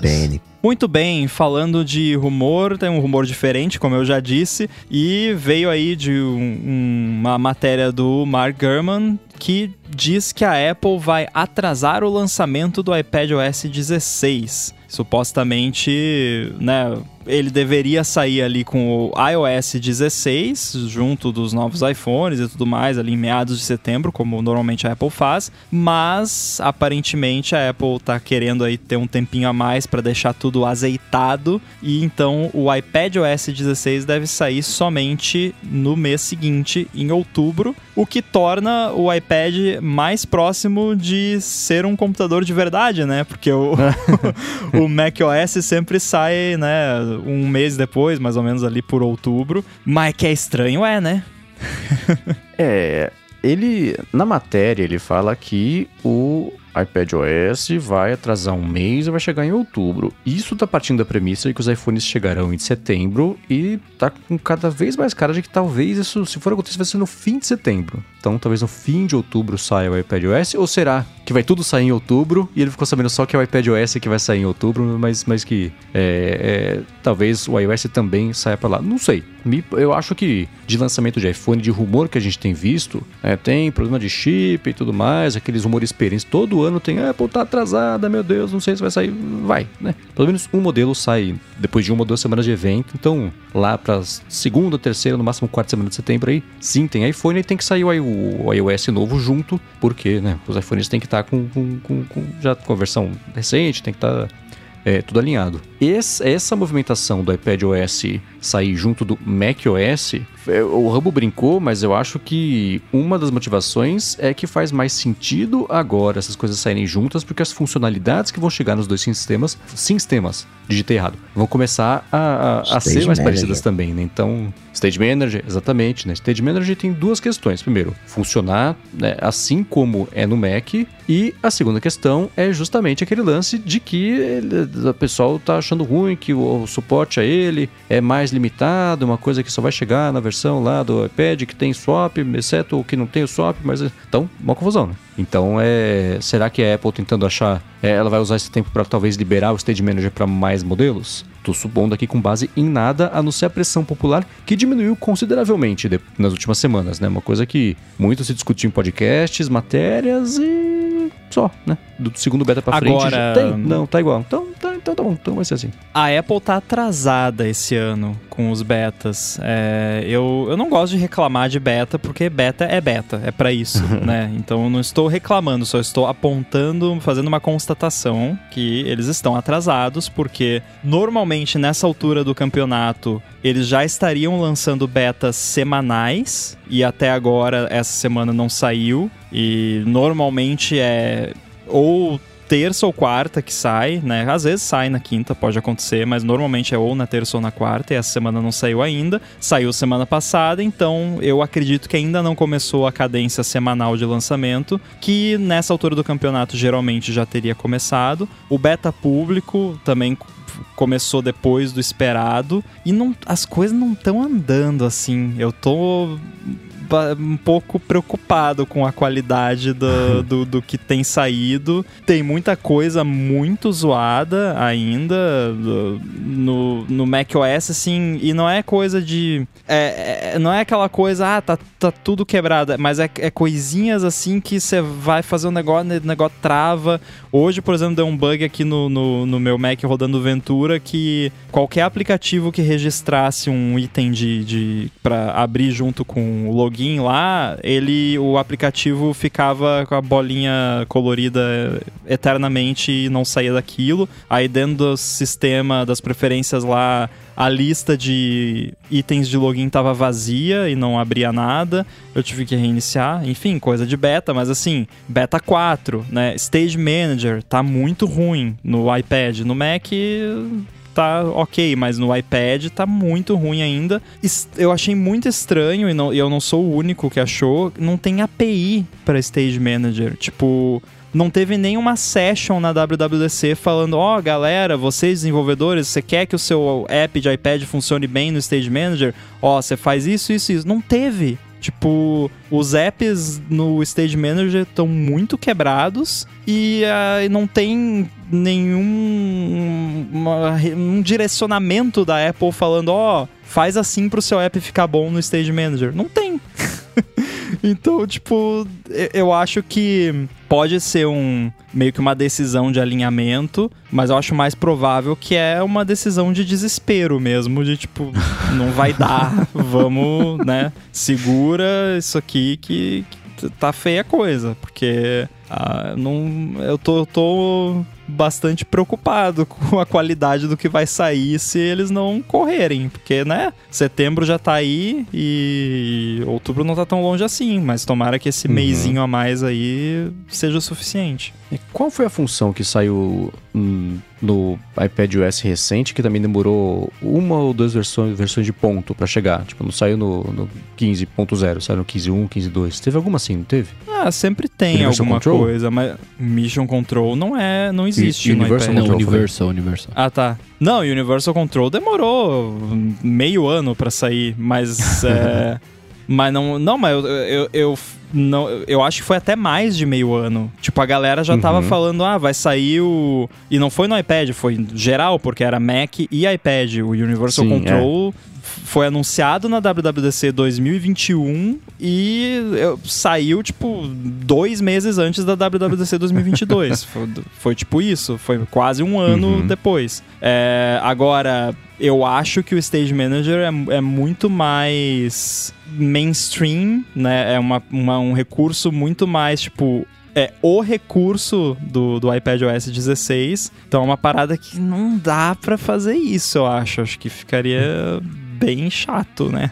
É, então. fizesse Eu isso. tinha, a hora que você falou que era o único recurso, eu tinha acabado de abrir o site da Apple lá na página do iPad OS 16 para ver o que que tá lá. né? Então você tem fototeca compartilhada do iCloud. Isso é iOS de modo geral. Na verdade, é o, fotos do iCloud que, que vão ganhar esse Isso é recurso. não uma coisa Cloud exclusiva. OS. Isso, é exato. Cláudios. Não é o, o- uma coisa que- do, específica do iPad OS, né? Ah, compartilhamento inteligente, sincronização de edição de mudança, mensagem, troca de mensagens, né? SharePlay e tudo mais. E-mail, tá, e-mail. Ah, busca, beleza, recurso novo, tudo bem, mas ainda assim também é tudo recurso macro, não é específico do iPad OS, né? E aí lá para baixo na tela tem o Stage Manager, que dá para dizer que ele não é exclusivo do iPad OS que vai ter no Mac também, mas não é uma coisa in- integrada, é uma funcionalidade que vai existir nos dois sistemas, né? Mais do que uma coisa integrada. Ah, novo modo de tela e tudo mais, então é a grande funcionalidade mesmo, né? Eu queria ver se eu não ia deixar né, é, falar nada que ia passar batido aqui, mas não. É, do iPad OS específico é essa, então pode pegar mal não sair no, no 16.0, mas eu vejo como completamente possível sair no 16.1, 16.2, assim como foi o lance do Universal Control, que tinha um complicômetro de ter que funcionar de forma integrada, mas ainda assim, não- acho que não tá fora do campo de possibilidades, não. É, o, outro fator também que, que pode pesar nisso é que em outubro muitas vezes tem anúncio de hardware novo de iPad também. Então, de repente, Verdade. se eles quiserem fazer um, né, meio que juntar tudo, ou até se tem talvez alguma complicação deles não poderem lançar o iPad OS porque vai revelar alguma coisa de hardware que não foi lançado ainda e tal. De repente pode ter algo nesse sentido também. Então são vários os, mo os motivos possíveis, mas eu acho que o, o, o que pesa mais provavelmente é o mais chato de todos, que é não deu, né? Não vai estar tá uhum. pronto. É, né? É, iPad Pro deve sair lá para outubro, né? Ano que vem a gente vai tirar essa dúvida, mas acho que a Apple já conseguiu descolar o iOS do iPad de alguma maneira. É iPad OS. Então acho que faz mais sentido, né? Não é só essa coisa de stage manager que tá junto, é o. Cara, o iPad é o é Mac, né? Esses dois vão ficar para outubro. Né? Não tinha aquela coisa antigamente, né? ah, tem o um evento de música aqui, o, iPod, né? O separadinho, o iPhone, né? Tinha as caixinhas. Eu acho que o iPad deixa de ser uma caixinha de iPhone e passa a ser cada vez mais uma caixinha de Mac. É, o evento de outubro que eles costumam fazer às vezes, quase sempre, né? Ou nunca, né? tava ruim, parece que piorou. Eles. é, eu sempre vi esse evento como meio que um evento pró, assim, é um evento de coisas pró. Então, de, de, dos Macs mais parrudos, do iPad Pro, né? Porque iPad, eles anunciam o iPad também, às vezes no começo do ano, mas geralmente é aquele iPad, né? iPad iPad Boy, que a gente fala. É, uhum. Então, pode ser. O que pode acontecer também é o new útil ao agradável, né? Tipo, esse ano vai, vai ser porque atrasou, e aí. Ah, então quem sabe a gente faz sempre em outubro mesmo, né? Já que fizemos esse ano, né? Ninguém morreu, deu tudo certo. Então, ano que vem a gente faz assim também, porque funciona, né? Funciona. Tem uma coisa que, que assim, mas é, eu acho que não é o fim do mundo, que é assim para apps, se, se você tem um app que você tá. Porque tem muito app que é universal, é o mesmo app para iPad e para iPhone, mesmo o app sendo diferente, né? No iPad ele sendo uhum. uma interface de iPad e tal. Então acho que até o James Thompson tava falando lá do Picalc e tal, que eh, pode rolar assim: ah, vou lançar aqui um update pro iOS 16, o meu app é universal, eu não tenho como lançar o update só pro iPhone, ele lança pros dois, e aí os meus usuários vão ficar confusos usos porque atualizou no iPhone e não atualizou no iPad, né? Ou então se eu lanço um app novo que precisa do iOS 16 e iPadOS 16, vão ficar me perguntando por que, que não tem a versão para iPad. Mas vai durar um mês só essa, essa incomodação, né? Ou então atrasem um mês também o lançamento. É um mês a mais para trabalhar, né? Uhum, então. É o que eu tô pensando em fazer, inclusive. eu, na verdade, tudo, sempre que, que rola isso, ah, a Apple vai atrasar o lançamento do iOS 16, iPadOS 16, whatever versão do sistema, eu sempre fico mais feliz do que triste. Porque se eles vão atrasar, eu também posso atrasar. Então, né? É, sempre bom ganhar um prazinho a mais, inesperado. Eu cacei aqui agora o evento de outubro do ano passado que a Apple fez. Ela anunciou o plano de voz do Apple Music, né? Que eu nem lembrava que existia. Tinha esquecido na semana seguinte e só lembrei agora que existia os HomePods coloridos, AirPods terceira geração e aí de destaque mesmo, né, aquela coisa, foi o MacBook Pro de 14 e 16 polegadas com o, com o M1, né, e o M1 Pro e, e o Max. Mas então em outubro, como já tem rumor de que tá para sair o iPad Boy, iPad Pro também, né, que saiu em abril do ano passado, então é, o ciclo faria sentido é, completar agora e ter rumor de, de lançamento. iPad Pro M2. Olha, é, então. Aham. Uhum. Então faz sentido mesmo poder esperar até outubro e, e, lançar os iPads junto com a versão nova do sistema, assim como é no, com os Macs, né? Assim, que geralmente tem lançamento de hardware também para lançar o sistema novo. É, então se você for olhar o evento de outubro passado, foi um evento Pro, porque essas coisas que você mencionou ali eh, foram appetizers, né? O, uhum. Foi ali um, um couvert de AirPods e um Amis Bush de a HomePod colorido, sei lá.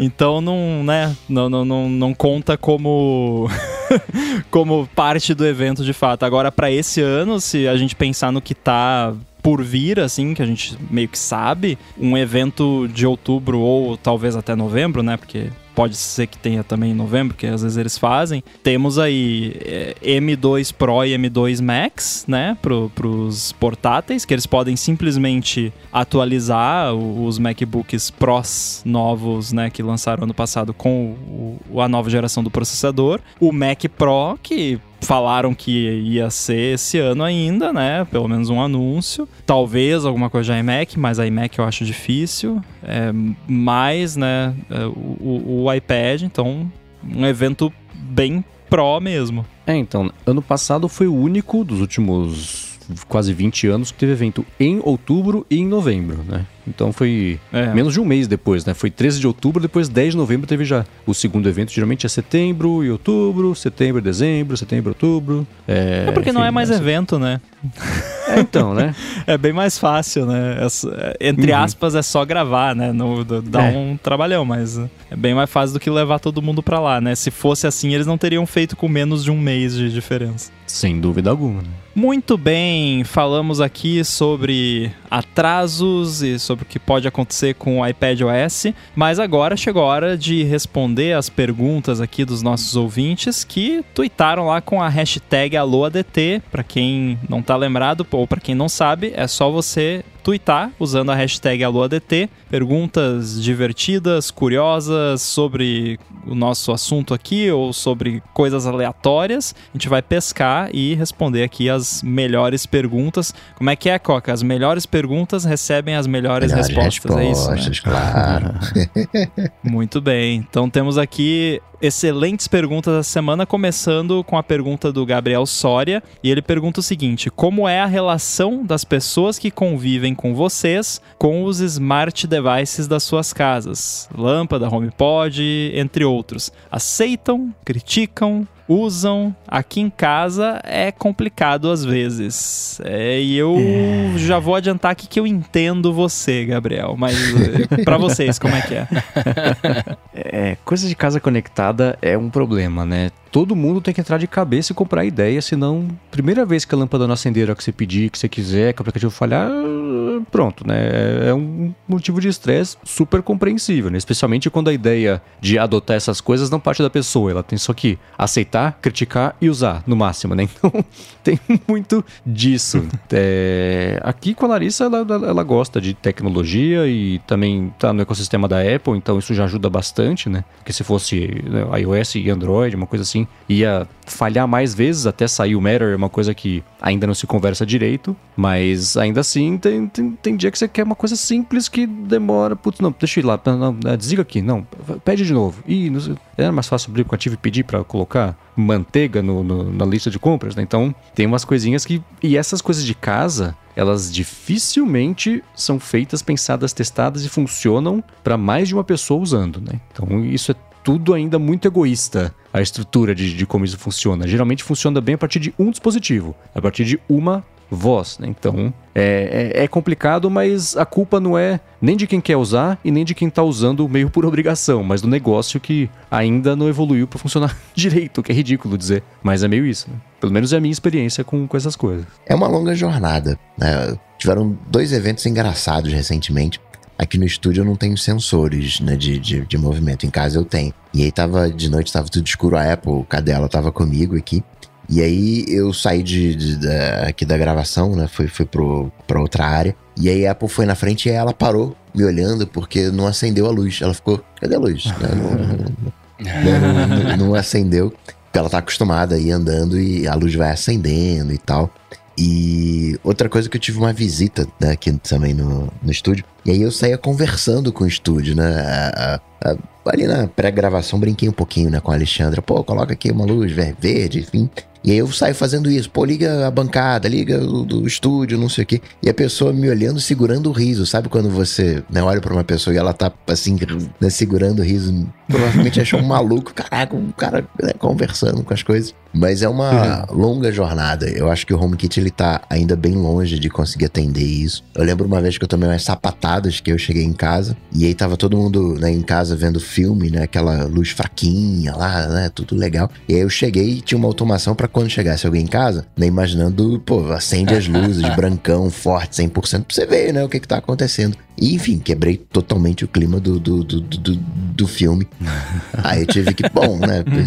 Só ativa a luz 100% branca, né? Se a luz não tiver ligada, enfim, aí você vai fazendo aqueles ajustes finos. Então tive que trazer isso, né? Complementar isso com o, o Raspberry Pi, que dá para você fazer esse ajuste fino que ainda você não consegue fazer com agora com a S16 é que tá chegando. Ah, peraí, tá com 20 graus, então faz tal coisa, a qualidade do ar tá ruim, faz né, tal outra. Você começar a usar os sensores para as automações, mas o o referencial pra mim, né, de sucesso em, em- entre aspas, né, é, adestrar a galera de casa pra usar a automação foi quando as coisas falham, né, a não tomar mais sapatada, né, de chegar e falar, cara, vem cá, peraí, isso aqui não tá mais funcionando. não é uma reclamação de não... é, Mas aí uh, você deu biscoito pra eles? Você ah, não, tem, né, tem, tem todo, tem todo, tem todo, tem todo adestramento próprio, que é quando, né, assim, na minha visão, né, quando a pessoa reconhece que aquilo dali é, foi um ganho pra ela, a gente entende, pô, liguei, apertei um botão aqui, demorou 10 milissegundos. Pô, claro que demorou 10 milissegundos, porque vai pra lá, vai pra cá, não é aquela coisa exatamente instantânea. It's going Mas- to space. Exato. É quando você consegue fazer esse ajuste fino e a pessoa, caramba, pô, não funcionou aqui, eu apertei esse negócio aqui, era pra fazer isso, isso, isso, isso, não fez. E aí você vê que a pessoa tá querendo apertar aquele botão e vira uma sequência de eventos e não mais um evento, né, uma coisa tão simples quanto é, ligar uma luz ou qualquer coisa do tipo. Então, pra mim foi, foi um sucesso, mas teve aquele, né, aquela coisa de adestrar, de, de ó, deu ruim, pô, dá uma olhada aqui, dá uma olhada ali, vê isso aqui, vê aquilo outro. Mas hoje tá bem, bem, bem, bem, bem tranquilo, todo mundo usa, aceita e as críticas são pra performar. Pô, não seria legal se quando isso e isso aqui acontecesse também fizesse aquilo outro? Aí eles dão um trabalho pra mim, né? Eu tenho que me virar pra fazer a automação acontecer. Cara, eu, eu sofri mais foi com, assim com visitas, na verdade. Eh, Tipo, ah, a pessoa vai passar uns dias em casa e tal. É, na época que eu morava no outro apartamento, que aí eu tinha um setup meio é, gambiarra. Não, não exatamente gambiarra, era tudo certinho e tal, mas assim, eu não tinha feito tudo home kit bonitinho que nem aqui, que tem o interruptor ali e o interruptor faz tudo. Então tinha em alguns lugares que era Philips Hue, aí tinha o interruptor da Philips Hue e aí pra, como era apartamento alugado e tal, pra não mexer em tudo, ainda tinha o interruptor normal lá, então às vezes a pessoa ia lá e o clássico, né, desliga o interruptor normal e aí desliga a, né, lâmpada smart lá e a lâmpada smart sem energia, ela é apenas uma lâmpada desligada, né? Não faz nada.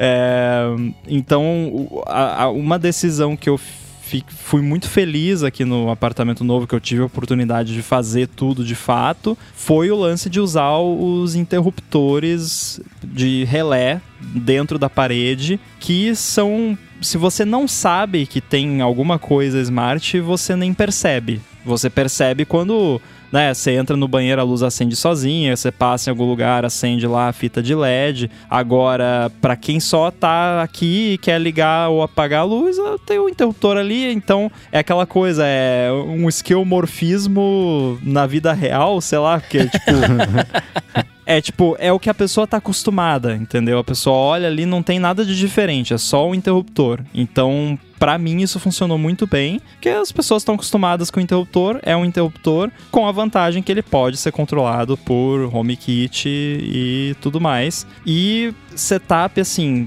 tem que estar funcionando, né? Eu tive uma fase aqui que tava tudo meio zoado, aí eu fui tentar descobrir, fui a fundo, descobri que eram os interruptores da Fibaro. É, é, depois que você passa de uma certa quantidade, eles ficam muito instáveis. Então eu reduzi a quantidade e coloquei de outro modelo que usa Wi-Fi, que funciona melhor, que é. Esqueci o nome, eu vou procurar, a gente deixa um link na- nas notas, mas eu já falei aqui em outro episódio. Então eu descobri que era isso, agora tá, tá tudo funcionando bonitinho. E é isso, assim, ter, ter tudo funcionando legal na medida do possível e com uma interface que as pessoas não se assustem. Né? No caso, aqui é interruptor normal, então ninguém se assusta. Agora, com relação à moradora, e é isso que o Coca falou, tem que educar, né? Tem que adestrar. Ó, você quer fazer isso, você faz assim, né? Tá. Tanto que no, no lavabo social, que ninguém usa, né? Só ah, visita, não tem automação.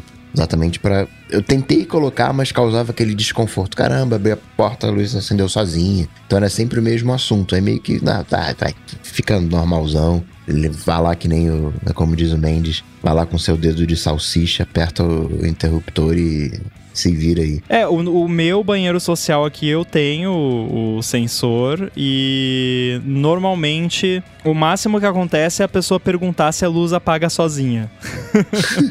então tá de boa.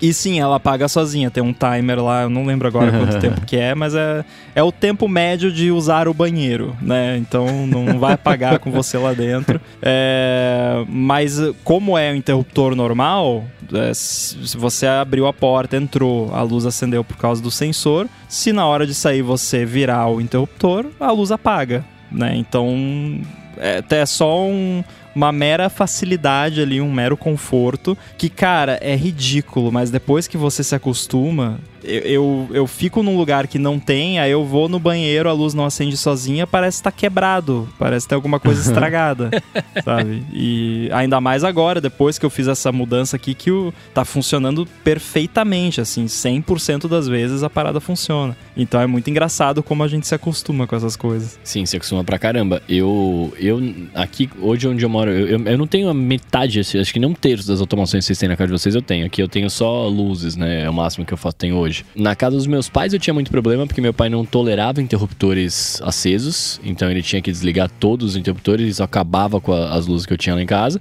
É, e aqui nessa casa que eu moro hoje, cara, é super tranquilo. A Stephanie, ela não é. Ela não gosta muito de tecnologia, assim, ela não liga muito, né? Mas ela se adaptou super bem às luzes, ela apaga e acende com a Siri. Agora que vai ter. Eu vou conseguir integrar na Alexa, vai, vai ser mais fácil ainda. É, mas quem não tolera as minhas luzes inteligentes na minha casa, por incrível que pareça, é a Judite, que é o meu cachorro. Eu acendo a luz num cômodo que não tem ninguém, ela fica super incomodada. Ela fica olhando pro teto assim, do tipo, mano, o que, que aconteceu aqui? Saca? Tipo, ela não aceita que, que a luz acende se não tiver ninguém lá, sabe? Não sei porquê, mas rola isso. Bom, Continuando aqui, temos a pergunta do Marcos Aguiar. Ele quer saber como é a experiência de vocês com a Apple TV Plus. Uso o serviço direto no app da minha TV e a experiência é sofrível. É, hum. Não sei qual é a TV dele, mas aqui funciona bem. É que, é que eu uso da Apple TV, né? Aí também é, é trapaça, né? Eu... Mas eu não sei qual é a TV aqui que talvez não, não esteja tão legal. Eu uso do Apple TV, uso da TV. E talvez por comparação, o Apple TV é até ok. Talvez eu esteja comparando com o sofrível HBO Max na TV, né, que é sofrível a, a experiência, o aplicativo. Você vai dar três navegadas, né, três roladas de tela, ele reinicia, meio que como se tivesse acabado a memória. Então, é, o Apple TV é super ok. Tem em algumas TVs que é lento, mas no, na minha percepção é muito mais uma coisa de Wi-Fi do que propriamente do aplicativo. Ele acaba sendo mais lento do que deveria no processo em função de, de Wi-Fi, né? De, de, de da... Caramba, você vai estar fazendo lá um streaming via Wi-Fi e, e às vezes na tua rede não está exatamente adequada para isso. Aliás, me permitam ser chato aqui, mas Wi-Fi é para celular. Wi-Fi não é para TV e não é para computador que você vai usar, tipo, como desktop, digamos assim, mesmo que seja um notebook que está sempre em cima da mesa. Acho que o Coca vai concordar comigo, porque assim, cara, TV, qualquer coisa fixa, puxa um cabo. É, eu sei que é difícil, dá trabalho. Faz isso, porque Wi-Fi. Aqui em casa, para mim, Wi-Fi é só para celular. O celular usa Wi-Fi. Ou então, assim, ah, vou trabalhar lá no sofá e tal, pegar o notebook ali, ficar um tempinho ali, aí beleza, aí uso Wi-Fi. Agora, qualquer coisa mais séria tá sempre já direto no cabo. E TV, com certeza. Exato. É a minha experiência. Eu uso de, na Apple TV mesmo, né? Eu desde o começo não entendi as críticas ferrenhas à confusão que existia de você ter mais de uma aba no aplicativo TV, uma coisa com coisas do Apple TV Plus, outra coisa com o resto. Isso eu vi que era assim e eu entrava em um, entrava em outro, dependendo do que eu queria ver, e pronto, funcionava. A experiência de uso de, de interface para controlar, ela é chatinha. No, metade da culpa é o controle da Siri, metade é o jeito que eles mexeram antes. É, coisas bestas, tipo, de você selecionar idioma e legenda, que antes ficava em cima, agora é um balãozinho que é um botãozinho que você tem que fazer o swipe do jeito certo para chegar lá em cima, que não seja mexer um pouquinho errado, aí você vai mexer na timeline. Mas também é uma coisa que você aprende o jeito certo de mexer. E aí eu fui lá, aprendi e beleza, não tenho essas críticas de usabilidade que eu vejo as pessoas terem. Talvez seja menos crica com interface de TV do que eu sou com interface de aplicativo, por exemplo. né? Mas pra mim funciona beleza. Mas, de novo, é porque é direto na Apple TV e, e com o controle dela, não é na, na TV com o controle da TV, né? Então isso pode ter uma diferença, que aí é é a diferença entre ser ok e ser sofrível, como é o caso aqui que o Marcos Xavier falou, né? Eu abdiquei da- das TVs de, de. Abdiquei não, né? Eu nunca gostei de OS de TV. Eu, eu sempre achei zoado e continuo achando, por mais que eles tenham melhorado, mas eu continuo achando horrível. É tudo muito confuso. Eu não gosto. Tanto que a, a experiência que eu tenho com o Apple TV Plus é direto nos aplicativos ou no Mac. Quando eu vou assistir alguma coisa. Eu não vejo TV assim no geral. Quando eu vou ver alguma coisa sozinho, eu assisto ou no, no iPad, no Mac, né? Enfim, é, é- é mega raro eu ligar a TV. Então a minha experiência teoricamente, é a melhor experiência que alguém poderia ter, porque foi a própria Apple feita do aplicativo deles, né? É, teoricamente. Agora, a minha experiência com, com, com coisas na TV é, é assim, é, Quase a minha assistente, é, minha assistente virtual, falei, Stephanie, vamos ver alguma coisa? Daí ela fala, ah, vamos, o que você quer ver? Daí ela controla lá. Porque eu realmente não gosto, eu realmente não curto. Quando eu tinha a, a Apple TV, é, a, a minha é de terceira geração, era ok, né? Era, era tranquilo de mexer, pelo menos era fluido o sistema. Fluido, fluido, não sei falar. É, mas depois que ela meio que morreu, né? Enfim, muito antiga, parou de funcionar como, como eu gostaria, eu parei de usar ela. E aí, cara, na TV assim, eu ligo, aumento o volume, diminuo o volume e tal, e, e é isso. Eu não, não, não, não me aventuro muito. Mas só pra deixar registrado, eu, a gente já falou algumas vezes aqui, eu acho o, o- o Apple TV Plus muito confuso. Inclusive, quando você tá assistindo ali dentro do aplicativo, quer trocar a legenda, etc., eu acho ele bem confuso. O que mais me incomoda nele é. é O, só o lance da legenda não é o que mais me incomoda, mas o lance da legenda eu acho engraçado porque assim tem tanto idioma de legenda que às vezes é difícil você achar. Porque tem, tipo, todos os idiomas do mundo, né, sabe? Ma- Mas, isso é uma parte. Mas o que mais me incomoda nele é. Mas isso se aplica, acho que a todos os serviços de streaming. É que a gente tá assistindo aquela série. Blackbird? É Blackbird que chama? Do cara que é preso sim. lá. Da cadeia? É, isso, exatamente. Então a gente tá assistindo lá, aí a gente meio que maratonou a, a- a primeira temporada. E aí, cara, é assim: você dá play, aí tem uma propaganda de alguma coisa do Apple TV Plus, que é sempre a mesma propaganda, inclusive, né? Não é, não é bem propaganda, mas é um teaserzinho ali de algum outro conteúdo, beleza. Aí, skip. Aí, abertura da série, skip. Aí, resumo do último episódio. Skip. Ou seja, cada episódio são três skips. E não é três skips tipo clique, clique, clique. É, não, clique, aí aparece o logo do TV Plus, da musiquinha do TV Plus. E aí, aí entra, aí depois que começou a abertura, aí aparece o botão de skip, aí skip de novo. Aí dá um fade pra preto, aí começa a aparecer ali o resumo, aí aparece. Cara. do- Skip all. Eu tô fazendo uma. É. Os, os apps de streaming têm que entender o conceito de maratona. Acaba o episódio, já começa o próximo no começo do episódio. Eu, tô- eu não tô num lugar que tem um canal de TV ligado ali que eu não sei o que tá passando. Eu escolhi assistir, eu sei o que eu tô vendo. Eu acabei de ver o último episódio. Você sabe que eu acabei de ver, eu não preciso ver o resumo. Eu vi o último episódio há um minuto atrás, terminou há um minuto. Tá, Isso me irrita muito, como vocês podem perceber. Então, isso é o tipo de coisa assim, é, são coisas, do- herança de TV que não precisa. A TV morreu, agora é streaming. É digital, é computador. O computador sabe das coisas. Então, use o seu conhecimento, o computador, para melhorar a nossa vida, né? Esse quesito é um excelente ponto que tá bem ruim a experiência, porque é que nem a Amazon, já assino. Não precisa me convencer a ver as séries que tem aqui. Eu sei o que tem, se eu quiser assistir, eu assisto. E a Apple tá pesando bem a mão com isso. Quando estreou o beisebol, teve a propaganda do negócio de beisebol, a propaganda de uma série, aí isso, né? Recap do último episódio, pula a introdução, se você quiser pular a introdução. Eu não costumo pular porque eu gosto de introduções e, e para mim faz parte do episódio, mas ainda assim é. é sou eu. eu né? gosto uma vez. eu Ah, sempre é- assisto uma vez. né? pra Ou, entrar no- ou uma ali. vez. É que quando você está assistindo cinco episódios um atrás do outro. É, né? Tá, É, aí é 100% tirar a hábitos, né? Mas é, isso de estou assinando, você mostrar duas propagandas do seu serviço antes de começar a ver alguma coisa, é pesado. A Amazon mostra um que agora dá pra pular, porque antes não dava, né? Eu já achava feio, agora dois é, é inaceitável. Você deveria, Não, e né? resumo do episódio, sendo que você acabou de assistir o episódio anterior. É. E o, o negócio sabe.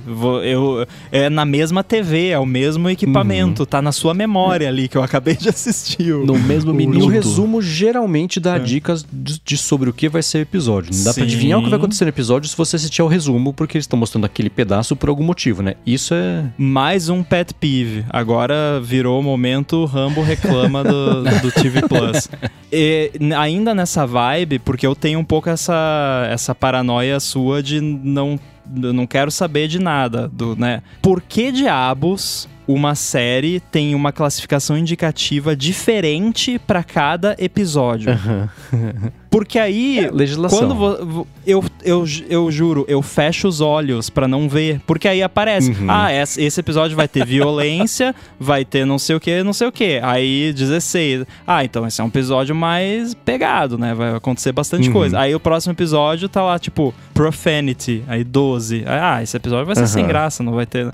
É, eu entendo questão de legislação, mas me diz se faz algum sentido cada episódio da série ter uma classificação diferente. Pega a classificação mais pesada e aplica pra série como um todo. Porque não, Concordo. não vai ter uma criança de 12 anos ali, ah não, vem cá assistir o sexto episódio, porque os outros era 16, aí o episódio 7 aí é, é- é 18 anos. Não, esse aqui você não pode, sabe, não faz, ninguém vai assistir pedaços de uma série, um episódio sim, outro não, por, ca- sabe? Então pega a classificação, o, qual é o episódio que tem a pior classificação, que tem tu- tudo de ruim ali que, de classificação que, que pode ter, bota na série toda aquela, porque não faz sentido você ver metade da série ou ver pedaços, sei lá. Uma coisa que eu nunca reparei: a classificação de idade muda entre episódios de uma série ou não? Muda, muda? Porque eu sei que o, o que tem, o detalhamento, tem violência, tem consumo de álcool, tem relacionamento, tem palavrão. Tá, beleza, isso eu sei que muda. Mas então a idade também. Tem episódio que é 14, tem episódio que é 16, por exemplo. Tem episódio que é 18, sei lá. Tem, tem sim. É, essa Ah, então mesmo tá. que a gente tá assistindo. No. Eu lembro que no Severance tinha também.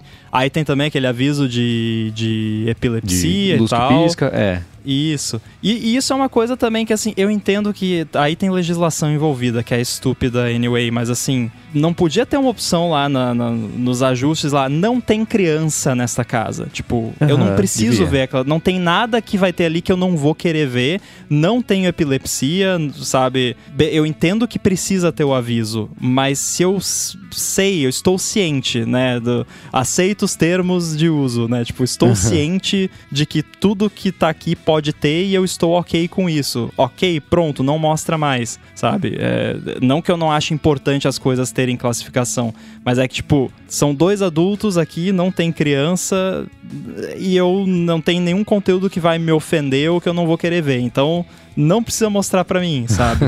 Porque é, é spoiler, tipo, tá, de, tá dando um spoiler do episódio, de certa forma. Sim, é, deveria ter. Essas coisas deveriam ser, sei lá, opt-out, né? Que nem. Ah, o próprio. O, o OT Pokémon falou aqui. Ah, a propaganda tinha que ter um jeito de desativar. Deveria, né? Ainda mais é, é o tipo de coisa que. É que a Apple tem sido mais nojenta com essas coisas, mais, mais incisiva, com propagandas, spam, notificação, pra você assinar coisas. Isso, ela abriu falência moral e tá fazendo isso igual todo mundo, né? O que é uma pena. Mas isso prejudica a experiência no momento em que você tá tentando construir uma base fiel de consumidores e falar que é a melhor experiência que tem. Muita propaganda não é a melhor experiência que tem, né? Então isso deveria dar pra tirar. O que eu acho. é, é, é, a gente tá falando sobre isso, de como é ruim você ter essa divisão a cada episódio do que é a classificação de, é, de idade e dentro de cada episódio detalhamento também do que, que tem, essa mesma discuss- discussão aconteceu, só que ao contrário por quem estabeleceu essas regras, né? Não, mas pera, nem todo episódio vai ter cigarro. Ah, então vamos falar que cada episódio que tiver cigarro, você fala que vai ter cigarro. E aí, pô, cigarro não pode ter 12 anos, tem que ser 14. E aí entra, né? O, o- o exagero disso seria o quê? Ah, cada cena. Essa cena vai ter cigarro. Assista se você puder, né? E aí eu vou fazer um paralelo bem distante, com são as mesmas pessoas decidindo isso que vão decidir telefone ter USB-C, que desse que bota lá vídeo de cookie no telefone de todo mundo até hoje, né? Mas eu não quero que o episódio tenha três horas, então vou pular essa parte. Eu queria só Isso colocar virou... essa, essa cutucada aqui. Já virou o argumento de Hitler lá, né? Tipo, Uhum, acabou é. a discussão. Falou é, o USB-C, acabou, acabou a discussão. Mas eu, eu acho que esse lance que você falou, Ramo, também do, de, de- da classificação indicativa ser obrigada é, ou não, porque na sua casa não, não né, tem pessoas que não, não, vê, não precisam ver mais tal. É, eu acho que isso ainda é resquício da época em que, como você mesmo falou, as coisas não eram no computador, né? No- não tinha inteligência do computador. Então, a gente hoje tem esse lance de que, tipo, tinha que passar isso na TV, porque era a mesma informação para 100% das pessoas, né? E isso a gente tá acostumado até hoje dessa forma. Pode ser que daqui a pouco isso mude, né? Daqui a pouco fala assim, não, agora realmente talvez não precise mais. Quando saiu a pessoa que o Mendes estava reclamando agora, né? As pessoas, aliás, que o Mendes está reclamando agora, entrarem pessoas novas, né? Talvez elas entendam que, ó, não, olha, dá pra gente fazer dessa forma agora. Vamos fazer? Vamos. Beleza, sei lá. Isso é, é- é complicado, né? Porque a pessoa que é a dona da conta pode estar assistindo. Ela tem mais de 18 anos, mas pode ter quatro crianças com ela assistindo também, né? Então você identificar pela idade do dono da conta não é exatamente o melhor jeito, a não ser que você tenha o, o, o- o sonho principal do Rambo e pelo menos do Benjamin Maio e de muita gente também que eu sei que é, que é o quê? O ambiente, saber quem tá naquele lugar. Nessa, na Isso se aplica aqui... ao papo de antes também, né? Que, Aham, sim, sim, sim. Tipo, o, o lance do Coca chegando lá e acendendo a luz com o pessoal ass- assistindo o filme, isso aí resolveria também, que você vai falar. E teoricamente já que tá resolvido, pelo menos esse, né? Tipo, ah, só apague a luz se não tiver ninguém em casa. Eu nunca vi isso funcionar. né? Às vezes eu saio pra correr, ela diz: Meu, você saiu pra correr, deu cinco minutos, apagou tudo aqui em casa. Aí eu preciso tirar essas coisas, né? Então, sei lá, tô correndo em volta do quarteirão, acende, apaga, acende, apaga, acende. Não dá, né? então, é. Aconteceu isso... uma vez aqui, a, a faxineira tava aqui, eu saí, apagou tudo, ela achou que tinha Então. Faltado luz. Então, mas ó, o ambiente, saber quem está naquele ambiente, tudo bem, privacidade, tudo mais, mas uma partir da premissa de que todo mundo deu permissão para isso acontecer. Aí você poderia prescindir esses alertas, né? Mas não é só porque o dono do perfil que tá ativo lá vendo Netflix naquele momento marcou que tem mais de 18 anos, não vai estar vendo sozinho. Pode ser que tenha criança lá. E aí dá pra entender por que, que tem que ter esse aviso a cada episódio e tudo mais, apesar de ser uma chateação. Né? Mas podia ser um aviso por série, saca? Assim, tipo, você vai ver uma, uma série nova, ele te dá todos os avisos, né? Mas você tá vendo por vários episódios, passou no primeiro, cara, é isso. Passou no primeiro, você já sabe. Não veja com crianças, né? De repente, sei lá. É, nesse episódio não avisou, meu filho está traumatizado, me dá um milhão de dólares, né? É, é, é complicado. É a famigerada frase, né? Ai, Toda é. história tem um aviso. Aham. Não, todo É, aviso tem uma contrário. história. Bom, seguindo aqui, é, o Alexandre Volpon mandou uma daquelas perguntas que é, é uma consultoria aqui que vai exigir uma análise complexa da, da situação, que eu, que eu tava já fazendo umas pesquisas aqui para tentar ajudar o Alexandre. Ele vai viajar para os Estados Unidos e ele queria aproveitar e pegar um Mac, mas ele tá aí com algumas dúvidas. Atualmente ele tem o MacBook Pro de 2018 e pensou em pegar o Mac Mini M1, depois comprar um monitor aqui no Brasil, ou então um iMac M1 e aproveitar a belíssima tela de 4.5K. E Recomendo. com o M2 agora, ele ficou na dúvida se compensa comprar um computador M1 nesse momento. E colocando ainda os MacBooks Pro M1, a dúvida ainda aumentou ainda mais ali por causa da questão de, de preços. Ele disse também que o uso dele não é Pro, a configuração básica do M2 com 512 de SSD seria suficiente e o orçamento seria ali menor que 1.500 dólares, mas pode chegar ali nos 2.000, esticando um pouquinho, segundo ele. Então, é, vamos, vamos lá, é, vamos por partes, né? Eu acho que primeiro, Vamos ver se vocês vão concordar comigo. Eu acho que a questão de M1 ou M2 não é uma questão. Eu acho que assim, é o form factor que, que serve pra você. Porque ainda mais que o uso dele não é Pro, M1, M2 não vai fazer tanta diferença assim. Até porque o, a oferta de M2 atual é meio pequena, assim, é, é- é muito limitada, né? O que mais me chama atenção é a confusão. Não, eu quero um Mac Mini, mas também pode ser um iMac. Pode também ser um MacBook. Não, ou seja, são todas as opções e são usos completamente diferentes, né?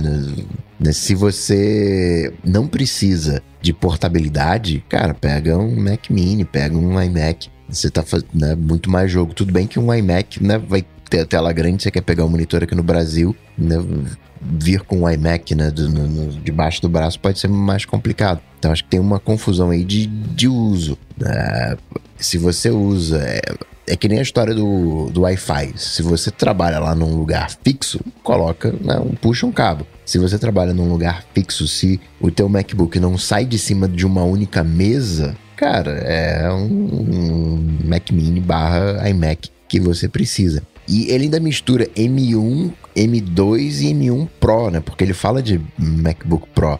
E M1 M2 eu concordo, é a mesma, é, é a mesma coisa, né? Não muda. O que vai fazer uma diferença talvez seja naquilo que o Mendes fala de uh, prova de futuro. Porque quer queira, quer não, o M1 já é algo de dois anos. Então a gente pode aqui imaginar que em 2025 esse M1 já vai estar tá mais ou menos meio que obsoleto, enquanto o M1, o M2 vai ter mais uns dois aninhos ali de vida. Mas uma maneira de. É, eu não diria obsoleto né? Talvez assim, vai estar. Tá, já vai estar se tornando lento. É, pra, ou, ou não vai mais rodar tudo que tem, né? Mas obsoleto, acho, um, acho que não. Obsolento, é. Eu acho que vai continuar rodando tudo que deve rodar. Acho que até que vai rodar rápido. Talvez não pegue macOS. Por quê? Porque a Apple vai colocar esse M1 como obsoleto. Então eu chamo de obsoleto não porque ele vai ficar né, velho, mas porque vai entrar naquela eh, categoria, olha, acabou o suporte aqui, né? A Apple tende a fazer isso com 5, 7 anos. A gente não sabe como é que vai ser com o M1, talvez empurre mais para frente, mas de qualquer maneira, a tendência é que o M2 tenha dois anos de vida a mais do que o M1. Ele tá com 2018, 4 Sim, anos. Isso é verdade trocando de, de computador, isso não vai fazer diferença para ele. Então, eh, se for uma questão de grana, que também não é um problema para ele, porque ele fala, olha, tem aqui 1.500, mas qualquer coisa pode chegar a 2.000. Né? Porque hoje eu diria né, pro usuário não pro, cara, tá ruim de grana, pega o Air M1, cara, você vai ser eh, feliz da vida pelos próximos cinco anos. Aprovo. Eu vou resolver aqui. Pega o iMac, tá? Porque Mac Mini, ele falou de Mac Mini M1 e iMac. É, pelo jeito, portabilidade não é importante, ou pelo menos não é um foco. Eu olhei aqui o, o iMac topo de linha de base, ou seja, o topo de linha que tá lá pronto, que não tem nenhuma customização, já considerando o que você teria que pagar de taxa de importação na hora que você for entrar no Brasil, ficaria menos do, de 2 mil dólares. Então, com esse, acho que sobra ali uns 100. Se você pegar o meio termo ali e colocar mais SSD ou mais RAM, você fica dentro ali do, do seu orçamento, pagando tudo, fazendo tudo de forma legal. É, e você ganha um monitor de brinde. Olha que legal. Porque, cara, você vai comprar um, um Mac Mini M1 e comprar um monitor aqui, você vai comprar um monitor ruim porque é difícil, monitor bom custa caro. E, e, se você né, tem aí um orçamento, você não vai comprar um monitor caro. Então eu, eu, eu recomendaria fortemente o iMac, porque já vem o monitor junto, né? Que é, é, um, é uma grande vantagem. É um belo monitor. Agora, não chega perto do Air M2 o, lá o, o azul meia-noite, whatever, porque o bicho é lindo demais, você vai querer comprar ele. Nossa, é.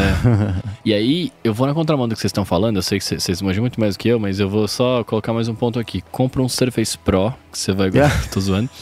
É... Não, brincadeiras à parte. Eu, eu, é, é, a, a, a, gente Passa entendeu no RH que talvez... depois. É.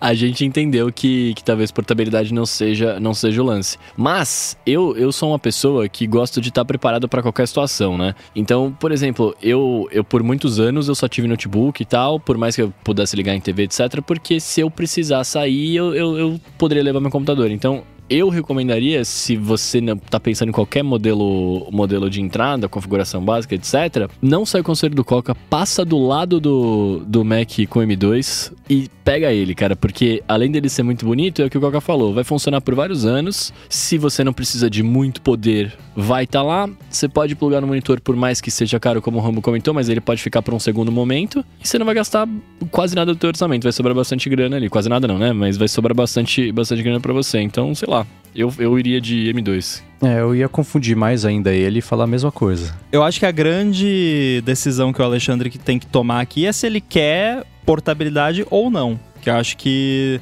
É. dentro da categoria desktop e dentro da categoria laptop tem tá relativamente fácil de, de decidir, considerando o que a gente falou aqui. Claro que a gente falando aqui é bem mais fácil do que, né, de fato tomar a decisão, mas Gastar o É. dinheiro dos outros é sempre muito fácil. exato, exato. E legal. Então, assim, né, acho que talvez a sua decisão é mais essa. Pelo que você falou, eu não, não recomendaria nenhum dos MacBooks Pro, porque embora eles tenham vários recursos muito maneiros, não é, acho que você não, não tiraria muito proveito deles, então não não me parece valer o investimento no seu caso. É, o, o M1 barra M2 vai entregar o, o que entrega o Mac, mais até do que o MacBook Pro 2018. E, e ele fala, né? Meu uso não é Pro. Se fosse. É, é porque é uma, é uma grande confusão, né? Junta a- a- as coisas. Acho que tenha claro se você precisa, né? Como o Rambo falou, precisa de portabilidade, o, o quão de potência você precisa. Se tá claro realmente pra você que você não precisa de portabilidade e não é um usuário pro, tá? acho que fica bem. Acho que dá pra resolver o problema. O que vocês acham da combinação de um Air M2 com monitor externo? Porque ele tem 10 núcleos de GPU e tá Foi isso abaixo dos quis sugerir. 1500. Obrigado por ser um- uma pessoa com poder de síntese.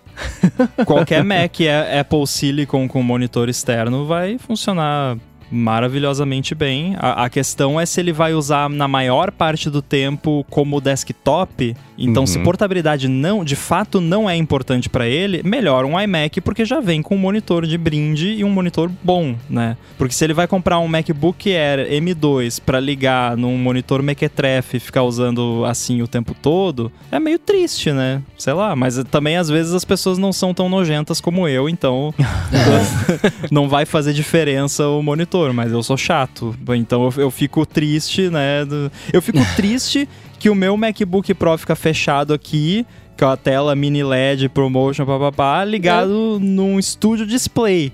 então imagina se fosse num display qualquer. Já que é pra bagunçar a cabeça do Alexandre, ele fala assim: aproveitar a belíssima tela. Cara, belíssima tela porque tu não viu o MacBook Pro M1, o que que eles entregam com aquela tela lá. Ou faz assim, não compra nada, Compra um compra um estúdio display e liga no seu MacBook Pro de 2018. É que a gente assumiu que ele, que ele é portátil, né? Que ele, que ele não quer portabilidade. Mas se ele tem um MacBook Pro e dependente, dependendo de quantos anos ele tá usando esse MacBook, eu, eu confesso que quando eu comprei o iMac aqui, que é o que eu tô usando hoje pra gravar, eu, eu, eu estranhei bastante o fato de eu ter uma coisa que não era mexível, né? Porque pelos últimos sete anos eu tô acostumado a pegar meu computador e, né, e mexer, etc. Por mais que eu não usasse ele na rua para trabalhar, né? É, então, sei lá, também isso é uma, uma coisa que você pode ter uma estranheza no primeiro momento também, sei lá. Agora, Alexandre, quando você comprar, fala pra gente o que você comprou. Eu tô muito curioso. Manda A gente falou foto. pra você por comprar tudo e, E nada. Não ajudamos em nada, eu acho. E desde já peço desculpas.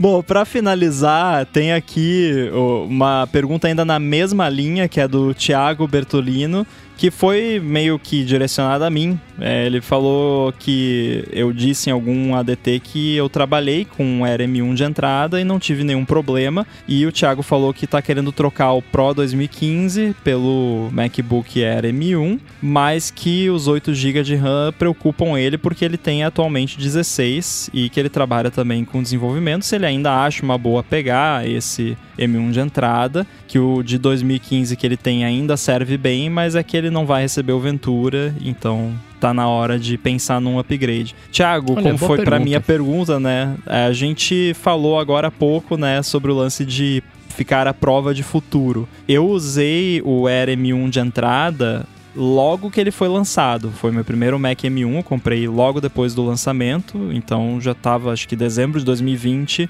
Foi, né? Dezembro de 2020 eu, eu Uhum. peguei ali o, o, o Air M1 de entrada e usei ele por alguns meses. Então, na época, ele serviu muito bem. Porém, eu não sugeriria hoje você trocar um, um MacBook Pro de 16 GB de RAM por um MacBook Air M1 com 8 GB. Eu digo assim, ele é, vai ser muito mais rápido do que o seu Pro, não interessa qual Pro que seja. É, Apple Silicon é melhor que Intel, ponto. Assim, tirando algumas exceções, tipo Mac Pro, topo de linha Xeon com 50 mil núcleos. Então, assim, vai ser mais rápido. Curta temporada. Agora, para quem é. É, para quem é desenvolvedor, é, eu diria assim: se fosse, fosse um Air M1 com 16 GB de RAM, beleza. Agora, com o, o, de entrada ali, pé de boi, digamos assim, com, com 8 GB, aí hoje em dia assim. eu já acho muito arriscado. É, tipo, pode ser que no começo funcione muito bem, mas daqui a um tempo, né, você sinta falta aquela questão né, de, de ficar à prova de futuro. Então eu diria, se for para fazer essa troca, dá uma esticada ali, tenta né, segurar um pouquinho mais aí e, e pegar já o de 16. Se conseguir ir de M2, melhor ainda, por essa questão de né, durar mais tempo. Não, já tô vendo que quando eu lançar meu primeiro aplicativo, vou ter que trocar de computador. o, o Air ele tem um atrativo muito forte que é o preço. E talvez ali, né, como a situação tá, tá complicada, tá difícil, talvez se você precisar do Ventura por algum motivo, pega ali um Air, mas pega um Air ali para sabendo que, sei lá, para um mês, dois meses, três meses, seis meses, enfim, por um tempo curto, pra, vai juntando grana para pegar um, um Pro. É, eu diria que a máquina Apple Silicon para desenvolvedor seria o, definitivamente o MacBook Pro, é, qualquer um, assim, não precisa ser o topo de linha, ou qualquer M1 Pro ou M1 Pro Max, só que aí já, né, é outro orçamento, né? Agora, com certeza, tipo, o meu MacBook Air M1 que eu tinha, eu, eu, eu dei para um amigo de, de presente e tá lá, tá funcionando maravilhosamente bem, pessoa que trabalha com gráfico, com coisa até relativamente pesada. Eu usei ele até pouco tempo antes de, de, de me livrar dele. Me livrar, né? Como se fosse um problema. Belo presente. é, é porque aí eu, né, eu, eu já tinha o meu M1 Mini aqui que eu que tinha virado o meu computador principal, e aí quando eu peguei o Pro uh, M1 Pro Max aqui, que virou minha máquina, eu, né, não precisava ter mais um MacBook Air, então eu me livrei dele. Mas, cara, é, teve uma época que eu tava rodando beta nesse MacBook Air do macOS, então eu alternava muito entre ele e o meu Mac Mini ligados num monitor. Na época até um monitor Mequetrefe da, da LG, inclusive. Uhum. E eu não notava diferença. Eu não, eu, assim, é, usando Xcode e tal, eu rodava no, o, as coisas lá, compilava no, no Mac Mini M1 e, e, no MacBook Air de entrada. O meu Mac Mini M1 ele já é mais topo de linha, o, o, o era o de entrada, e eu não notava diferença. Tipo, eu usava os dois ali, alternando, tipo, não parecia que eu tava usando um laptop sem ventoinha e em outro momento eu tava usando um desktop com ventoinha e com mais memória. Mas eh, vai muito também de pessoa para pessoa, né? Por exemplo, eu hoje em dia até uso um pouco mais do que eu costumava usar antes, mas tem muito desenvolvedor que usa muito Docker. Docker é uma parada que usa bastante memória, porque você vai estar tá, vai tá rodando máquina virtual. Tem desenvolvedor, se você é desenvolvedor iOS, tem desenvolvedor iOS que usa muito simulator e roda várias instâncias de simulator ao mesmo tempo, também consome consome muita memória. Eu já não uso tanto simulator, então não passei tanto por isso. Então, né, é sempre bom ver aí essa, essas questões, por isso que eu não recomendaria o M1 de entrada para a maioria dos desenvolvedores. Né? Para alguns casos ainda pode funcionar, mas para a maioria eu acho muito arriscado. Arredondando muitos preços, o, hoje um Air tá 10 mil, o MacBook Pro 14 os 20, um pouquinho mais. E o de 16 polegadas tá 30 mil. E naquela época ali, né, há 7 anos atrás, o MacBook Pro tava uns 10 mil, né? E de repente, pô, gastar aqui uns 10 mil.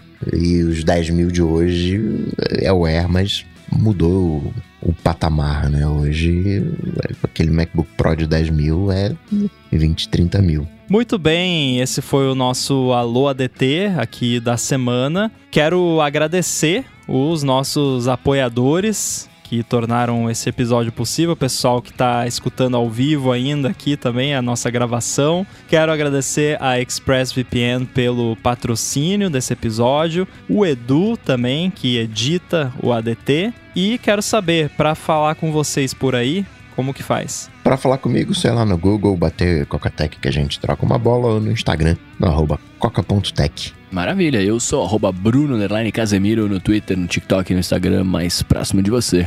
Cola lá. Boa, sou o MV Sementes no Twitter, apresento aqui na Gigahertz o A Fonte toda segunda-feira com Felipe Espósito e também o Área de Trabalho toda quarta-feira com a Bia Kunz e Garotas em Fio. E fora da Gigahertz, apresento o Bolha Dev da Alura, com notícias diárias sobre tecnologia todas as tardes. Muito bem, você me encontra lá no Twitter, arroba underline inside, e também aqui na Gigahertz no Olá Mundo, junto com o Fernando É isso, tudo dito e posto, a gente volta na semana que vem. Valeu, Valeu. tchau, tchau. Falou!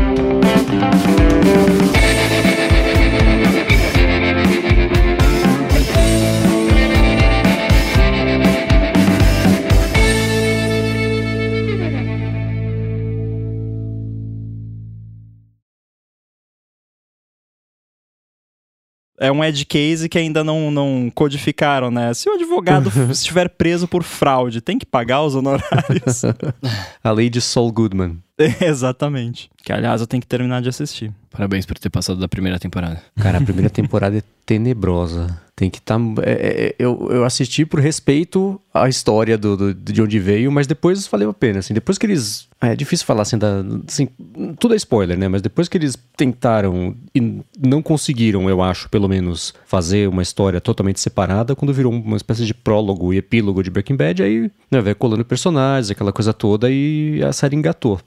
Tecnicamente ela é incrível, né? É, eles fazem muito exercício criativo de, de, de, produção, direção de arte, fotografia, edição. Cada episódio tem uma montagenzinha no meio do episódio, com música e tudo mais. Isso é muito legal. Mas o começo Eu acho é, que ela é, é gravada. É, gravada em película, né? Eu acho. Uh, eu não tenho certeza. Eu acho que não mais. Acho que Breaking Bad foi gravado em película. Breaking Bad foi. É, eles conseguiram, que tem... mesmo que não seja, eles conseguiram manter aquela textura, né, de, de filme. Sim. Porque ah, tá ah, bem não, legal. Com certeza é, é digital porque eles têm usado muito HDR.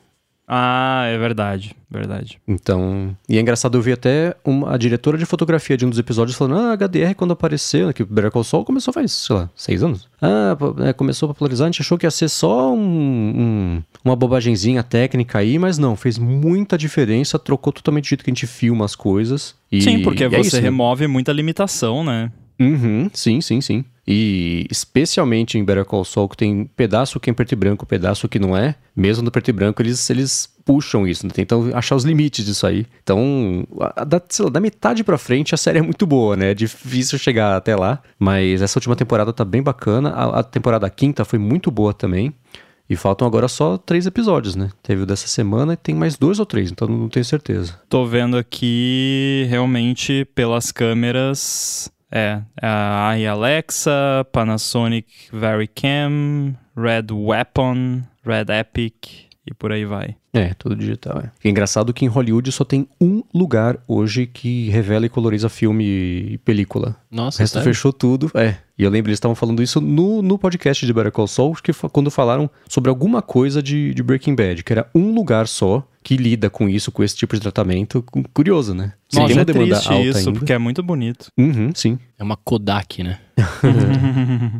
Revelação em uma hora. É, aliás, na- eu, eu tô falando, tô lembrando, teve um episódio que eles gravaram um- uma, uma sequência, um segmento, ou talvez o episódio inteiro tenha sido em película, mas foi só um. Porque eles queriam fazer uma relação mais próxima com a estética do Breaking Bad, foi isso. Então o resto era tudo digital. E aí foi nesse episódio que eles contaram, do podcast que eles contaram a história de, de ser um lugar só que revela, ou que lida com, com película. É que você gravando em RAW 8K ali que as, as câmeras da Red fazem e fazendo um. passando um LUT depois e colocando um, um grão por cima é muito próximo, assim. Fica Uhum. muito, muito próximo, né? Então, aí você considera a diferença né, de, de trabalho e de custo, realmente a conta, né, vale a pena. Aham, sim. Mas eu sou hipster de, de filme. é uma coisa, se eu tivesse tempo, eu, eu seria aqueles cara que compra filme vencido e, pra tirar fotos. Ah, sabe? que da Aquelas hora. paradas. Eu adoraria, mas não dá tempo. Não, então, escolhas. Eu sei que é o core do podcast, mas eu sou muito pró-tecnologia, assim. Eu, eu, eu, eu gosto de, de coisas fáceis e rápidas. Não, mas eu também. Quando o assunto é mais. quando o assunto é coisas na prática, não tenha dúvida. Né? Agora, quando é, quando é arte, aí a gente se, se dá a liberdade de, de ser ineficiente. Justo.